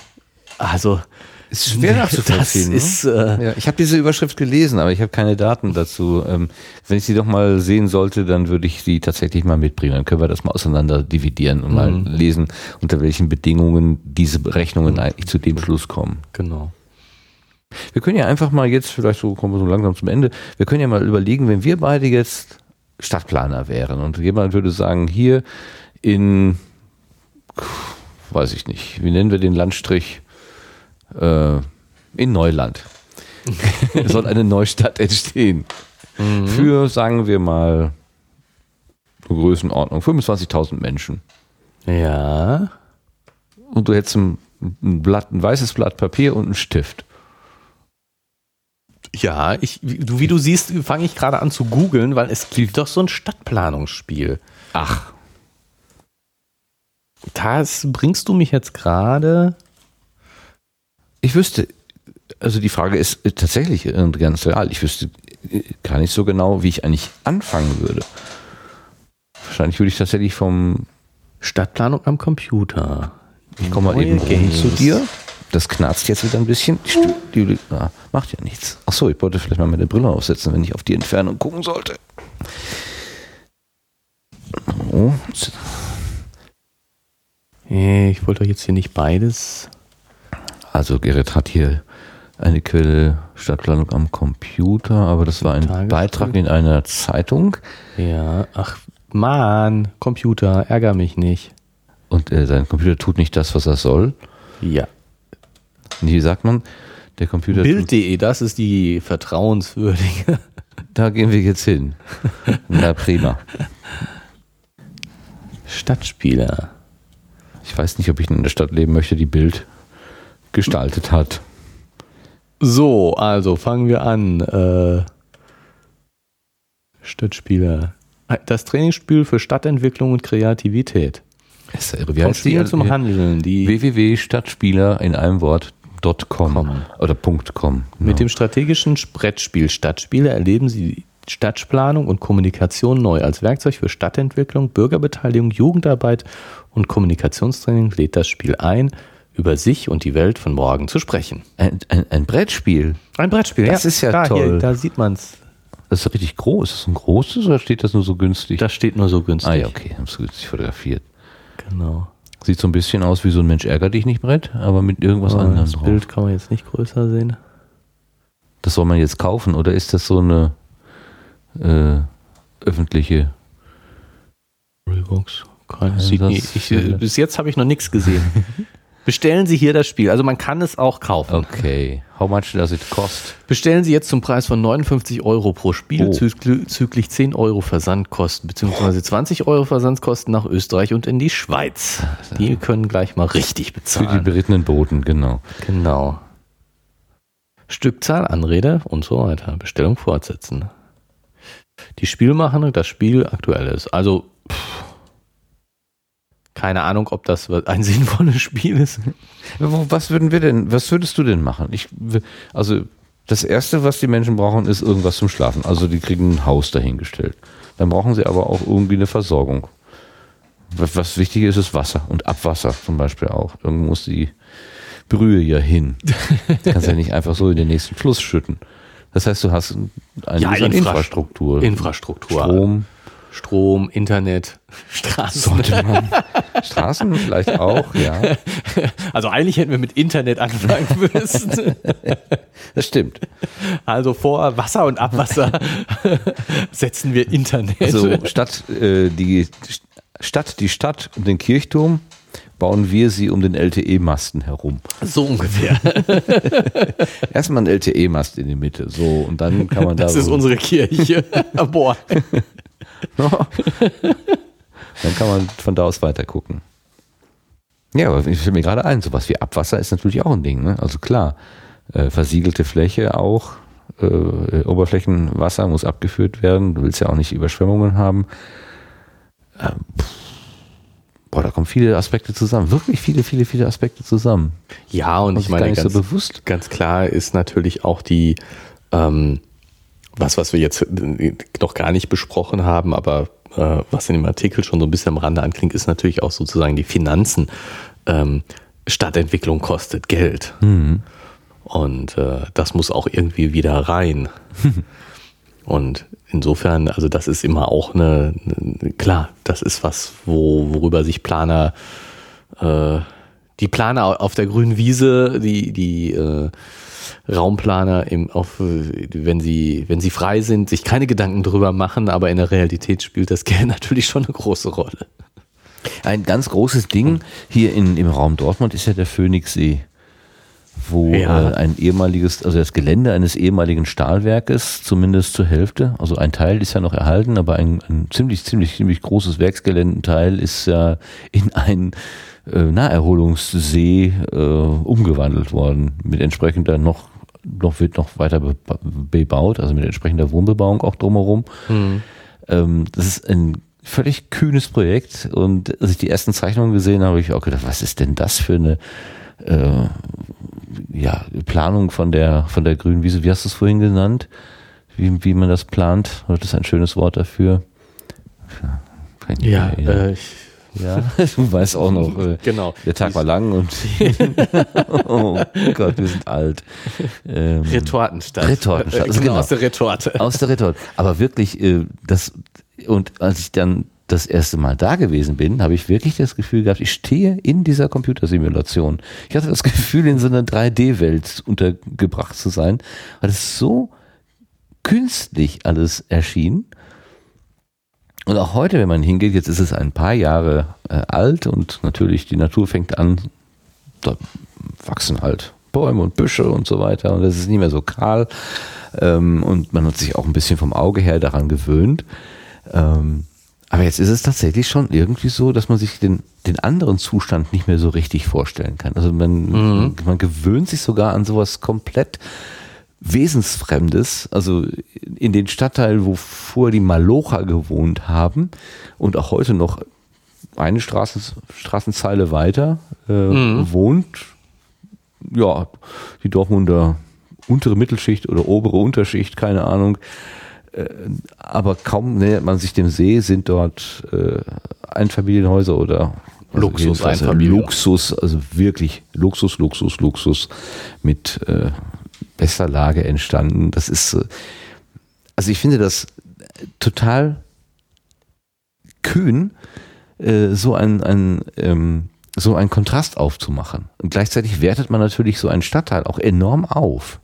Ja, also Ja, ähm, weil du gerade sagst, es muss wieder reinkommen, das Geld. Also Genau, die haben da sicherlich viel investiert, aber durch diese tollen Grundstücke und die, die besondere Lage mit Seeblick und so weiter, man guckt darüber auf den Sonnenuntergang, das gibt's, ist so toll und einmalig, dass da eben auch enorme Mieten sicherlich und auch Grundstückspreise genommen werden konnten. Also ähm, es wird ja immer noch bezweifelt, ob das trägt, das Konzept. Also das ist ja, äh, äh, die Zweifler sind noch nicht äh, mundtot, weil äh, die selbst äh, die Grundstücke sind wohl zum großen Teil, es sind ja auch viel gebaut worden. Das sieht nicht so schlecht aus. Auch das wurde ja am Anfang bezweifelt, dass das überhaupt Leute da hinziehen, dass, dass es sich so gut verkauft, aber das hat ja hat scheinbar funktioniert. Ich kenne die Zahlen nicht, aber es sind sieht ganz schön gut bebaut aus Ja. schon und es wird ja noch weiter gebaut, also es jetzt kann nicht so schlecht laufen. Aber es gibt immer noch die Nörgler, die sagen, ja, wart mal noch zehn Jahre, dann äh, verfällt das alles. dann verfällt das alles Aha. wieder, weil äh, der Sta das Stadtviertel eben doch nicht das Luxusstadtviertel ist und dann merken die Leute das, dass es nicht die Luxusgegend wird und es wird nicht die Luxusgegend und so. Ähm, ich glaube das nicht. Ich kann, ich kann mir gut vorstellen, dass das funktioniert und dass es der Stadtteil langfristig aufgewertet wird und ähm, da sehe ich eher die Probleme, dass die äh, untere Mittelschicht, obere Unterschicht, wie du das gerade gesagt hast, äh, eben ver verdrängt wird, dass das eher äh, Mhm. äh, die Verlierer sozusagen sind, die eben dann nicht mehr in Hörde wohnen können. Das glaube ich eher, als dass die, die Luxuswohnungen irgendwann leer stehen. Ähm, ich das Einzige, woran ich, was ich nicht äh, so toll an der ganzen Sache finde, ist, dass es eigentlich noch nicht kühn genug Ach, war, finde ich. Ähm, in dem Sinne, dass man hat da einen See hingebaut. Man hat ein Bauprojekt gehabt, ein, ein, ja, ein Bauwerk, weil es ist ja schon ein künstlicher See, ganz klar. Ähm, das für Jahrhunderte angelegt ist. Dieser, dieser See ist nicht wie ein normales Wohngebäude oder wie ein normales Gebäude mal auf 100 Jahre konzipiert oder was auch immer, sondern wirklich für Jahrhunderte. Der wird da bleiben. Und in diesen, in den Maßstäben sozusagen, finde ich, hätte man noch mutiger sein können und ähm, noch weniger auf Rentabilität achten können und, und sozusagen ähm, den See größer machen, weniger Grundstücke verkaufen. Ähm, also was mir zum Beispiel, was ich, äh, ja, ist jetzt sehr im Detail, es gibt da diese Hörder Burg, ähm, ein altes Gebäude, was da schon, schon immer stand und ein schönes Gebäude, altes Gebäude und auch wirklich historisches Gebäude, ähm, das jetzt an dem See in zweiter Reihe steht. Und das- finde ich in gewisser Weise unnötig, dass es in zweiter Reihe steht. In dem Sinne, als dass es von der historischen Bedeutung dieses Gebäudes und des Sees richtig gewesen wäre, den See an das Gebäude ranzuführen. Also sozusagen die, die also Mhm, verstehe, die, ja. die ich jetzt nicht, dass es direkt am Ufer steht, aber dass eben man von, dem, von der Hörder Burg direkt Blick auf den See gehabt hätte. Okay. Damit wären natürlich die Gebäude, die jetzt dazwischen stehen, Ja. die für sehr viel Geld sicherlich verkauft Oh, worden sind, ja. nicht möglich gewesen. Und das, dieses Geld hätte, hätte gefehlt irgendwo, ganz klar. Ne? Das Projekt hätte sich nicht mehr, ich weiß nicht, ob es sich überhaupt rechnet in dem Sinne, Ja, ja. Äh, wahrscheinlich. Ich weiß es nicht, aber ich kann mir gut vorstellen, dass wenn man eine realistische Rechnung aufmacht, der Steuerzahler drauf zahlt dabei. Das kann ich mir gut vorstellen. Mhm. Wahrscheinlich wird es die Rechnung geben, dass es sich rentiert und wahrscheinlich wird es die Rechnung geben, Je nachdem, dass wen es, man fragt, wen genau. man fragt, dass es sich nicht rentiert. Ja. Und Mhm. äh, ich weiß es nicht und ich kann mir gut vorstellen, dass die realistische Rechnung sagt, dass ohne Steuerhilfen, Steuersparmodelle und sonst was sich das Ganze nicht rechnet. Dass also die Allgemeinheit draufzahlt für, diese, für dieses Projekt. Aber hallo, wir schaffen ein, ein Bauwerk, ein Kulturgut, ein etwas, was für Jahrhunderte da ist, da kann man auch ein bisschen was für bezahlen. Das, das, und wenn es dann der Bau dadurch länger gedauert hätte, weil es sich nicht so einfach hätte finanzieren lassen.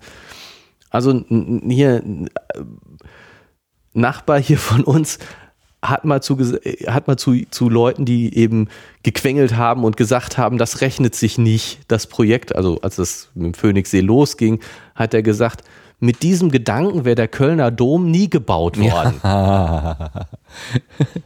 Wenn man große Dinge schaffen will, dann muss man auch mal draufzahlen. Ja, da geht's ja um, ne? aber da geht es ja um was anderes. Da geht es ja um diese äh, religiöse Idee. Das hat man ja nicht für die Menschen gebaut, sondern im Wesentlichen für Gott gebaut. Ja gut, okay. Und jetzt bauen wir den Phoenixsee für die Menschen. Aber wir bauen ihn für die Menschen und nicht nur für die jetzige Generation, sondern für zukünftige Generationen. Wie gesagt, ich würde sagen, das ist ein Bauwerk für Jahrhunderte.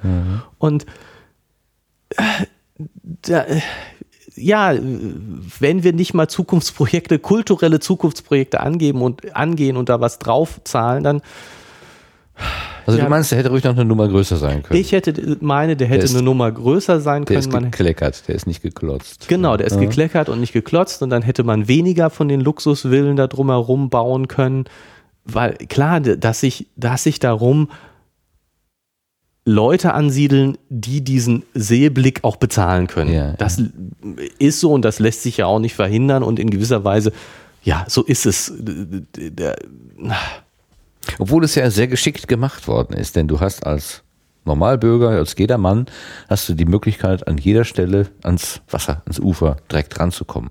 Was ja bei, äh, bei anderen Seen häufig, wenn die Luxus, äh, die, die Filetstücke, Grundstücke verkauft werden, genau eben nicht der, Der Fall ist. Dann hast Nein, nein, ich denke ist das auch, alles dass es- privatisiert. bis Ich dahin. denke auch, dass es, dass da Das- schon noch ein, ein guter Kompromiss eigentlich ist sehr geschickt gemacht, ja. geschaffen worden Mhm. ist und auch dieser ähm, viel von dem Aushub oder ich weiß gar nicht, ob es der Aushub, auf jeden Fall gibt es ja diesen, diesen Berg da Ja. an der, ich sag jetzt mal Rückseite vom Genau, See. ja. Was ist Halde, die Rückseite vom Halde. See? See. Also ähm, der, der ja eben frei zugänglich ist, wo dann keine Bebauung mehr drauf Mhm. ist und so. Also ich, ich finde, ja, es ist schon durchaus auch die Interessen der Normalbevölkerung berücksichtigt worden und die, die Promenaden, wo, wo, die, wo die Cafés sind Mhm. und so. Also das ist schon, es ist nicht gerade abgeschottet und ja, ja. Aber es, also ich finde, dass dieses, dieses Projekt hat ziemlich viel Mut erfordert.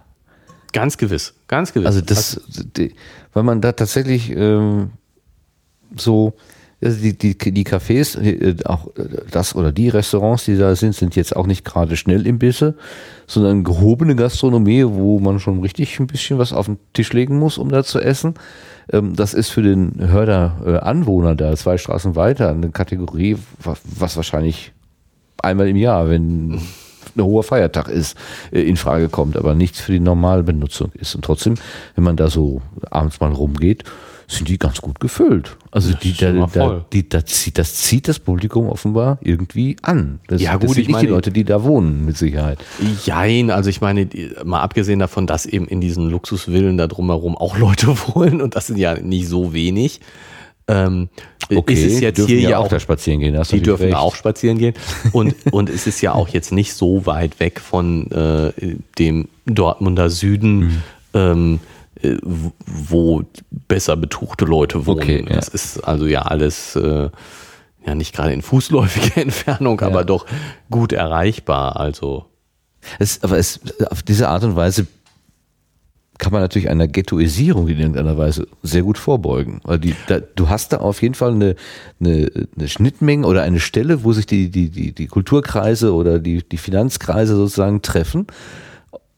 Und Ja, und, und Die also können mein, sich nicht aus dem Weg gehen irgendwie. Und, und mein Wunsch wäre schon, also was ich mir, mir wünschen würde, dass das tatsächlich funktioniert, dass das dieses Nebeneinander funktioniert und dass jetzt nicht äh, die, die, naja, nicht, es werden sicherlich nicht alle Hörder ver, verdrängt werden. Also es ist jetzt nicht so, dass in Hörde nur die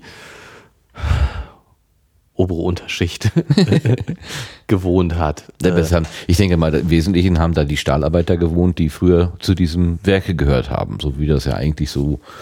ja, aber das ist ja schon lange Ja, nicht mehr. ja. Also das äh, Und dann ist aber einfacher Wohnraum, der dann eben auch von Menschen, die vielleicht wenige oder geringe Mieten äh, zahlen wollen, äh, dann eben auch genutzt wird. Ja, aber das ist jetzt nicht, äh, nu, Hörde nicht nur, besta- bestand nicht nur aus einfachem Wohnraum. Also das, glaube ich, tut man Hörde Also nicht Unrecht mit. Gerade wenn man ähm, auf diesem auf diesem Berg steht und so ein bisschen runtergucken kann und sieht diese Luxusvillen und da, man sieht den Kontrast von einer Straßenseite zur anderen schon sehr deutlich. Ja, das Also, ist, das ist richtig. Und gerade die, die, ähm, wie heißt denn die Straße da?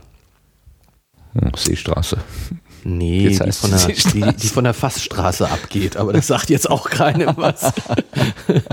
ähm, das war, das war, also das war früher die Straße, die direkt am Stahlwerk vorbei ging.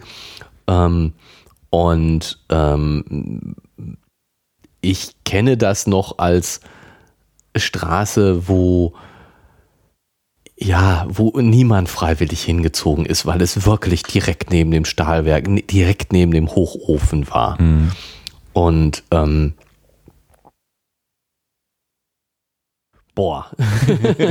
und so und so, äh, als als der See angefangen wurden zu bauen, äh, wohnten da ja noch nicht mal mehr die Stahlarbeiter. Und äh, es war schon sehr, sehr verfallen. Und ähm, jetzt sind da verfallene, ich sag mal verfallene Häuser neben gerade sanierten Häusern. Also das hat sowas von Berlin äh, Gentrifizierung. Ne? ja, genau, und, und uns eben als äh, Er- Eroberung des Ostteils der Stadt. Ach so, ja, dem Ne? da, ja, okay. Wo, wo es dann eben Straßen gab, wo wirklich die, die Ruine neben dem top renovierten Mhm. Haus stand. Und so, so ein bisschen ist es da auch. Äh, ich glaube nicht ganz so extrem, aber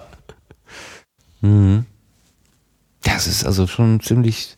Das ist so ähnlich so wie, wie damals in Oberhausen diese neue Mitte erfunden wurde.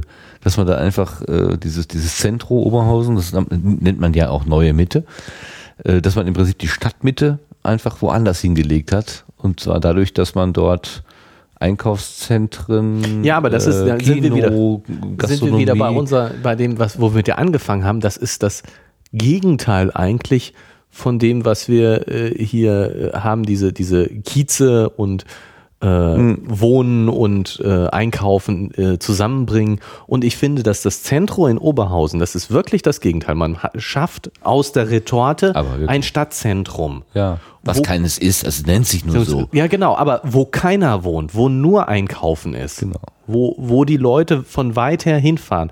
Und ich weiß nicht, ich habe das Gefühl, das Zentro funktioniert. Ja, bis 20 Uhr. Danach ist äh, noch ein Ja, bisschen gut. Gastronomie und Kino und dann ist aber auch Die Ende. Leute fahren aber dahin. Ja, ja. Und das spricht eindeutig gegen den Trend, den der Herr Frei hier postuliert, dass eben die Wohnen und äh, Leben zusammenwächst und ich ohne Auto komme. Zentro funktioniert nur mit Auto.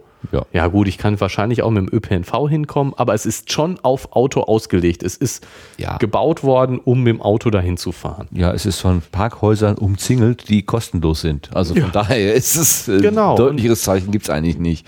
Genau. Und, und es scheint ja insofern zu funktionieren, dass es in, an vielen Orten äh, nachgemacht wird. Ja. Es ist ein ökonomischer Erfolg, m- mindestens gewesen. Und ähm, das widerspricht dem Trend, den Herr Frei hier postuliert und sagt, äh, die, Kiez, die Kieze leben auf, die, die Berliner Kretzeln, ähm, äh, die Wiener, nicht Berliner, Wiener Kretzeln, ähm, Ja, obwohl dieses, das, das passiert gleichzeitig irgendwie. das passiert gleich, ja, das Äh, stimmt, das, sind passiert so- gleichzeitig. Ich, ich weiß schon auch, dass es solche äh, Viertel gibt, die sich als Viertel neu begreifen, beziehungsweise sogar äh, hier die Brückstraße, da wo das ähm, äh, Konzerthaus hingebaut wurde in Dortmund, mhm. da gibt es sogar extra einen Quartiermanager, der sich nur um dieses Rückstraßenviertel kümmert. Ein Manager, der das alles im Auge hat, äh, wie das da funktioniert. Und übrigens dieses äh, dieses, dieses Konzerthaus in diesem, dieses Rotlichtviertel, so habe ich es jedenfalls kennengelernt, die Brückstraße. Das war so ein bisschen das Drogenviertel, Rotlichtviertel und so weiter. Da ist man abends auch nicht so ganz gerne alleine durchgegangen. Da ein Konzerthaus für die für die nochmal etwas äh, intellektuellere Bevölkerung hinzusetzen und das dann quasi zu durchmischen, ist auch irgendwie ein schräges Ding. Also da haben die Dortmunder anscheinend ein Faible für so schräge Dinger, habe ich so den Eindruck. Und das hat scheinbar ja auch funktioniert. Also die Brückstraße ist auch, hat auch dazu gewonnen, ist sauberer geworden, ist äh, ordentlicher geworden, obwohl es ist nicht ganz weg, dieses, dieses Schmuddel. Äh, Ambiente. Die, die, die Schmuddelbrückstraße ist nicht ganz weg, das ist nee, richtig. Es, aber es mischt sich auch da auf so eine, auf so eine merkwürdige Art und Weise, wo, wo man einfach sagt, ja, das eine gibt es, das andere gibt es, ja, und wenn wir uns jetzt nicht nichts tun, ist ja auch alles gut. Finde ich total irre. Das wundert mich immer wieder. Ja, also da ist das, äh, ist, das ist schon ein Phänomen, das stimmt. Und es ist, äh, dass das funktioniert. Äh, ich, äh, das finde ich auch immer wieder faszinierend. Also, ich meine, ich bin jetzt nicht so richtig häufig im Konzerthaus, aber ähm, und komme auch ansonsten wenig in der Brückstraße vorbei. Also wenn dann tatsächlich, um im Konzer ins Konzerthaus zu gehen. Ähm, aber wenn dann, ist das schon äh, ein, ja, wirklich ein Wandeln durch, durch äh, durch ein Gemisch. Kontraste. Ist, durch Kontraste. Ja. Und, und das ist, ist schon ein faszinierendes Ambiente drumherum. Also das, äh, es ist ganz was anderes. Was ist denn? Ähm, ich, boah, mir fällt es jetzt nicht ein ich bin mir ganz sicher, dass ich äh, sozusagen, dass ich, dass ich das Gegenteil schon auch schon erlebt habe, dass ich irgendwo in einem Konzert war äh, oder äh, sozusagen gehobene äh, Veranstaltungs, äh, wo, wo das drumherum äh, stimmig dazu war, wo du, wo du eben sozusagen das Gefühl hast, das passt alles zu einer Einheit. Und mhm. das ist es da definitiv ist nicht. Es ist nicht eine Einheit. Nee, da kommst du in Abendkleidung aus dem Haus und kannst nichts direkt gegenüber in die Dönerbude strapsen.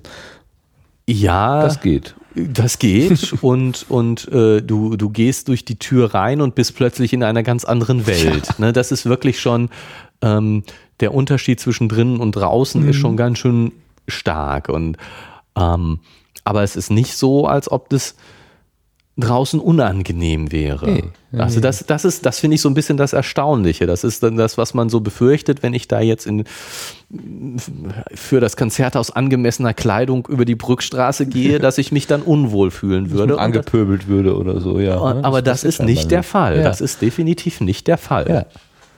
Das ist irgendwie, ich weiß auch nicht. Entweder haben die Dortmunder da einen guten Griff getan, also überhaupt mit ihrer, mit ihrer äh, äh Stadtplanungspolitik oder die haben sich einfach sehr, sehr gut beraten lassen oder die haben einfach äh, Glück gehabt. total Glück gehabt. Ich weiß auch nicht. Ja.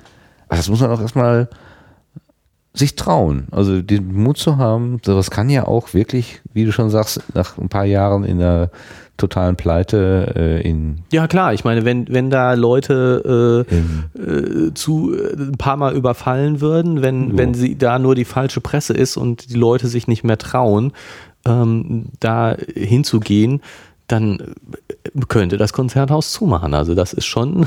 Mhm. Also man kann. Ja. ja, das ist uns der Herr Frei hier äh, durch seinen Artikel, den er ja in der Zeitung Spektrum, Spektrum der, der, Wissenschaft, Mai 2015, sagen wir es nochmal dazu, veröffentlicht hat, äh, ganz zu einem lokalen ähm, Bezug sozusagen verleitet. Ja. Wir sitzen nämlich in Dortmund, deswegen ähm, kommt Schwafeln wir so über Dortmund. Aber wer, wer, immer Lust hat, sich den Phoenixsee mal anzugucken, kann ich nur empfehlen. Also, ja, das, das, ist wirklich, ist, das ist wirklich was. Äh, das ist ein Faszinosum. Ja, finde ich auch. Also ist schon.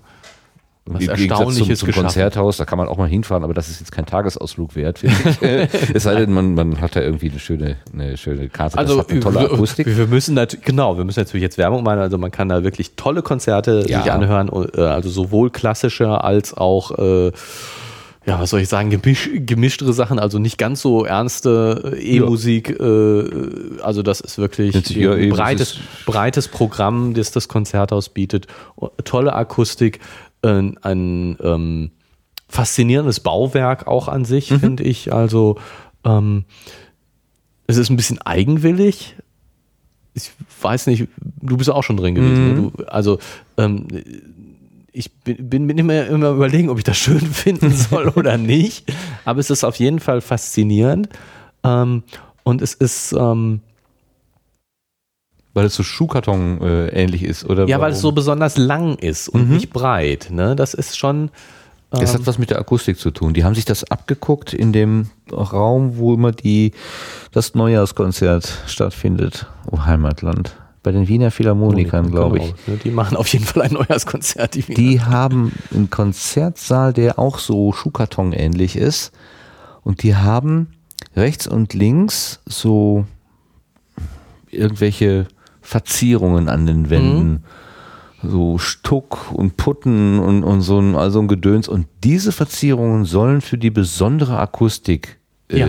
da sein. Sein, Und man hat das am im Konzerthaus Dortmund nachempfunden, und zwar nicht mit Putten und Stuck, Sondern- sondern, durch Fugen und Kanten und Profile Genau. aus Beton. Genau, also das ist, das ist so ähm, eben nicht barock verspielt Überhaupt oder irgendwas, nicht. sondern modern und Nüchtern. in gewisser Weise nüchtern und kühl und trotzdem eben diese akustischen Ja. Effekte und ähm, ja, also und, und auch dieses, dieses Kühle, dieses schlichte Grad, Sachlich, ne? sachliche, Sehr sachlich ist es. das, das finde ich hat was. Mhm. Also das, das ist schon ganz schön schick. Hat so ein bisschen was von so einem Vorlesungssaal, äh, Saal, ne? Von der Uni. Also so. Ja, das gut, ist ja auch so ein mein, Zweckbau Bau- eigentlich. Genau, es ist ein Zweckbau. Es ist ein Zweckbau und das merkt man ihm an. Es ist ein Zweckbau und trotzdem hat es was. Mhm. Da können, da, da, also ich habe da schon Konzerte, äh, also eins, also habe ich mir ein so ein, so ein Gospelkonzert erlebt, ähm, äh, da, da ist es so die Post abgegangen. Also das kann man, im Konzerthaus äh, denkt man ja immer so gediegene Stimmung und so weiter. Da, da, das Publikum ist so abgefahren da, das ist, ich habe gedacht, darf man das hier eigentlich? Ja. Also, Ja. sagenhaft. War schön, war wirklich. Und das ist, auch wenn man das Programm sieht, der Helge Schneider ist da zum Beispiel auch aufgetreten, wo man auch sagt, hey, Konzerthaus Helge Schneider, ja. aber es gibt da keine Berührungsängste irgendwie scheinbar. Also ein buntes Programm. Na klar, die müssen natürlich auch auf ihre Kosten kommen. Ist wieder auch ein, ein finanzielles Dings. Wenn du jetzt hier nur alle zwei Monate Weltstars auf die Bühne bringst, dann kriegst du den Laden halt auch nicht bezahlt. Ne? Also dann auch einfaches, einfacheres Programm, sagen wir mal, jetzt nicht die ganz großen, die mittleren großen. Ich meine, Helge Schneider ist, Ist auch schon was, aber da, da, da kommen auch ganz andere hin, noch kleinere. ähm, und trotzdem läuft der Laden. Also da ich irgendwie. Man mag ja von Dortmund halten, was man will, ist sicher nicht die schönste Stadt, aber diese beiden Projekte, die haben sie irgendwie gut hingekriegt. Jedenfalls sieht das von außen so aus. Wer Ja. weiß, innen drin sieht es wieder anders aus. Weiß man ja nicht so genau. Außerdem ist Dortmund die schönste Stadt überhaupt. Nein, das ist sie nicht. ja, ja, ja. Wer in Dortmund wohnt, ist natürlich gefangen, befangen. Ah ja, jetzt, jetzt gleite ich gleich ab. Schön ist das nicht. Von Herrn Gosen, das ist gut. Ja, Du zitierst äh, irgendjemanden. Ich, genau, ich zitiere Herrn Gosen, der zum Ruhrgebiet allgemein so von wegen, schön ist das nicht. Und du, das Allgäu kann jeder gern haben, das ist überhaupt kein Problem. Ja. Aber das Ruhrgebiet, das zu lieben, das, das muss man dran arbeiten. Ja, kann man wollen oder nicht wollen. genau, das muss. Ja, aber also ich, finde schon Dortmund, ich finde Dortmund schon gut. Also nicht zuletzt wegen dieser Sachen, dass, dass so Dinge nebeneinander funktionieren und ja. Ja, eine gesellschaftliche Durchmischung, wie er ja hier auch der Herr Frei in seinem Artikel angesprochen hat. Ja, also ich danke dir. Ich, wir kommen jetzt, glaube ich, zum Ende. Ne? Genau, Ich moderiere jetzt einfach mal, ich überlasse das hier an mich sozusagen. tu das. ähm, ich fand den Artikel trotzdem lesenswert, auch wenn du da die Fakten vermisst hast und die harten äh, äh, Details äh, jetzt nicht kontrovers diskutieren konntest. Vielleicht finden wir ja nochmal wieder äh, Themen, wo, Oh, bestimmt. wo naja, auch zu dem Thema. So, Ja, also ich meine, das ist jetzt- oder so, ist jetzt- dass man das mal einfach mal nachrechnen kann oder zumindest Genau, mal das ist ja jetzt so ein allgemein. Ähm, äh,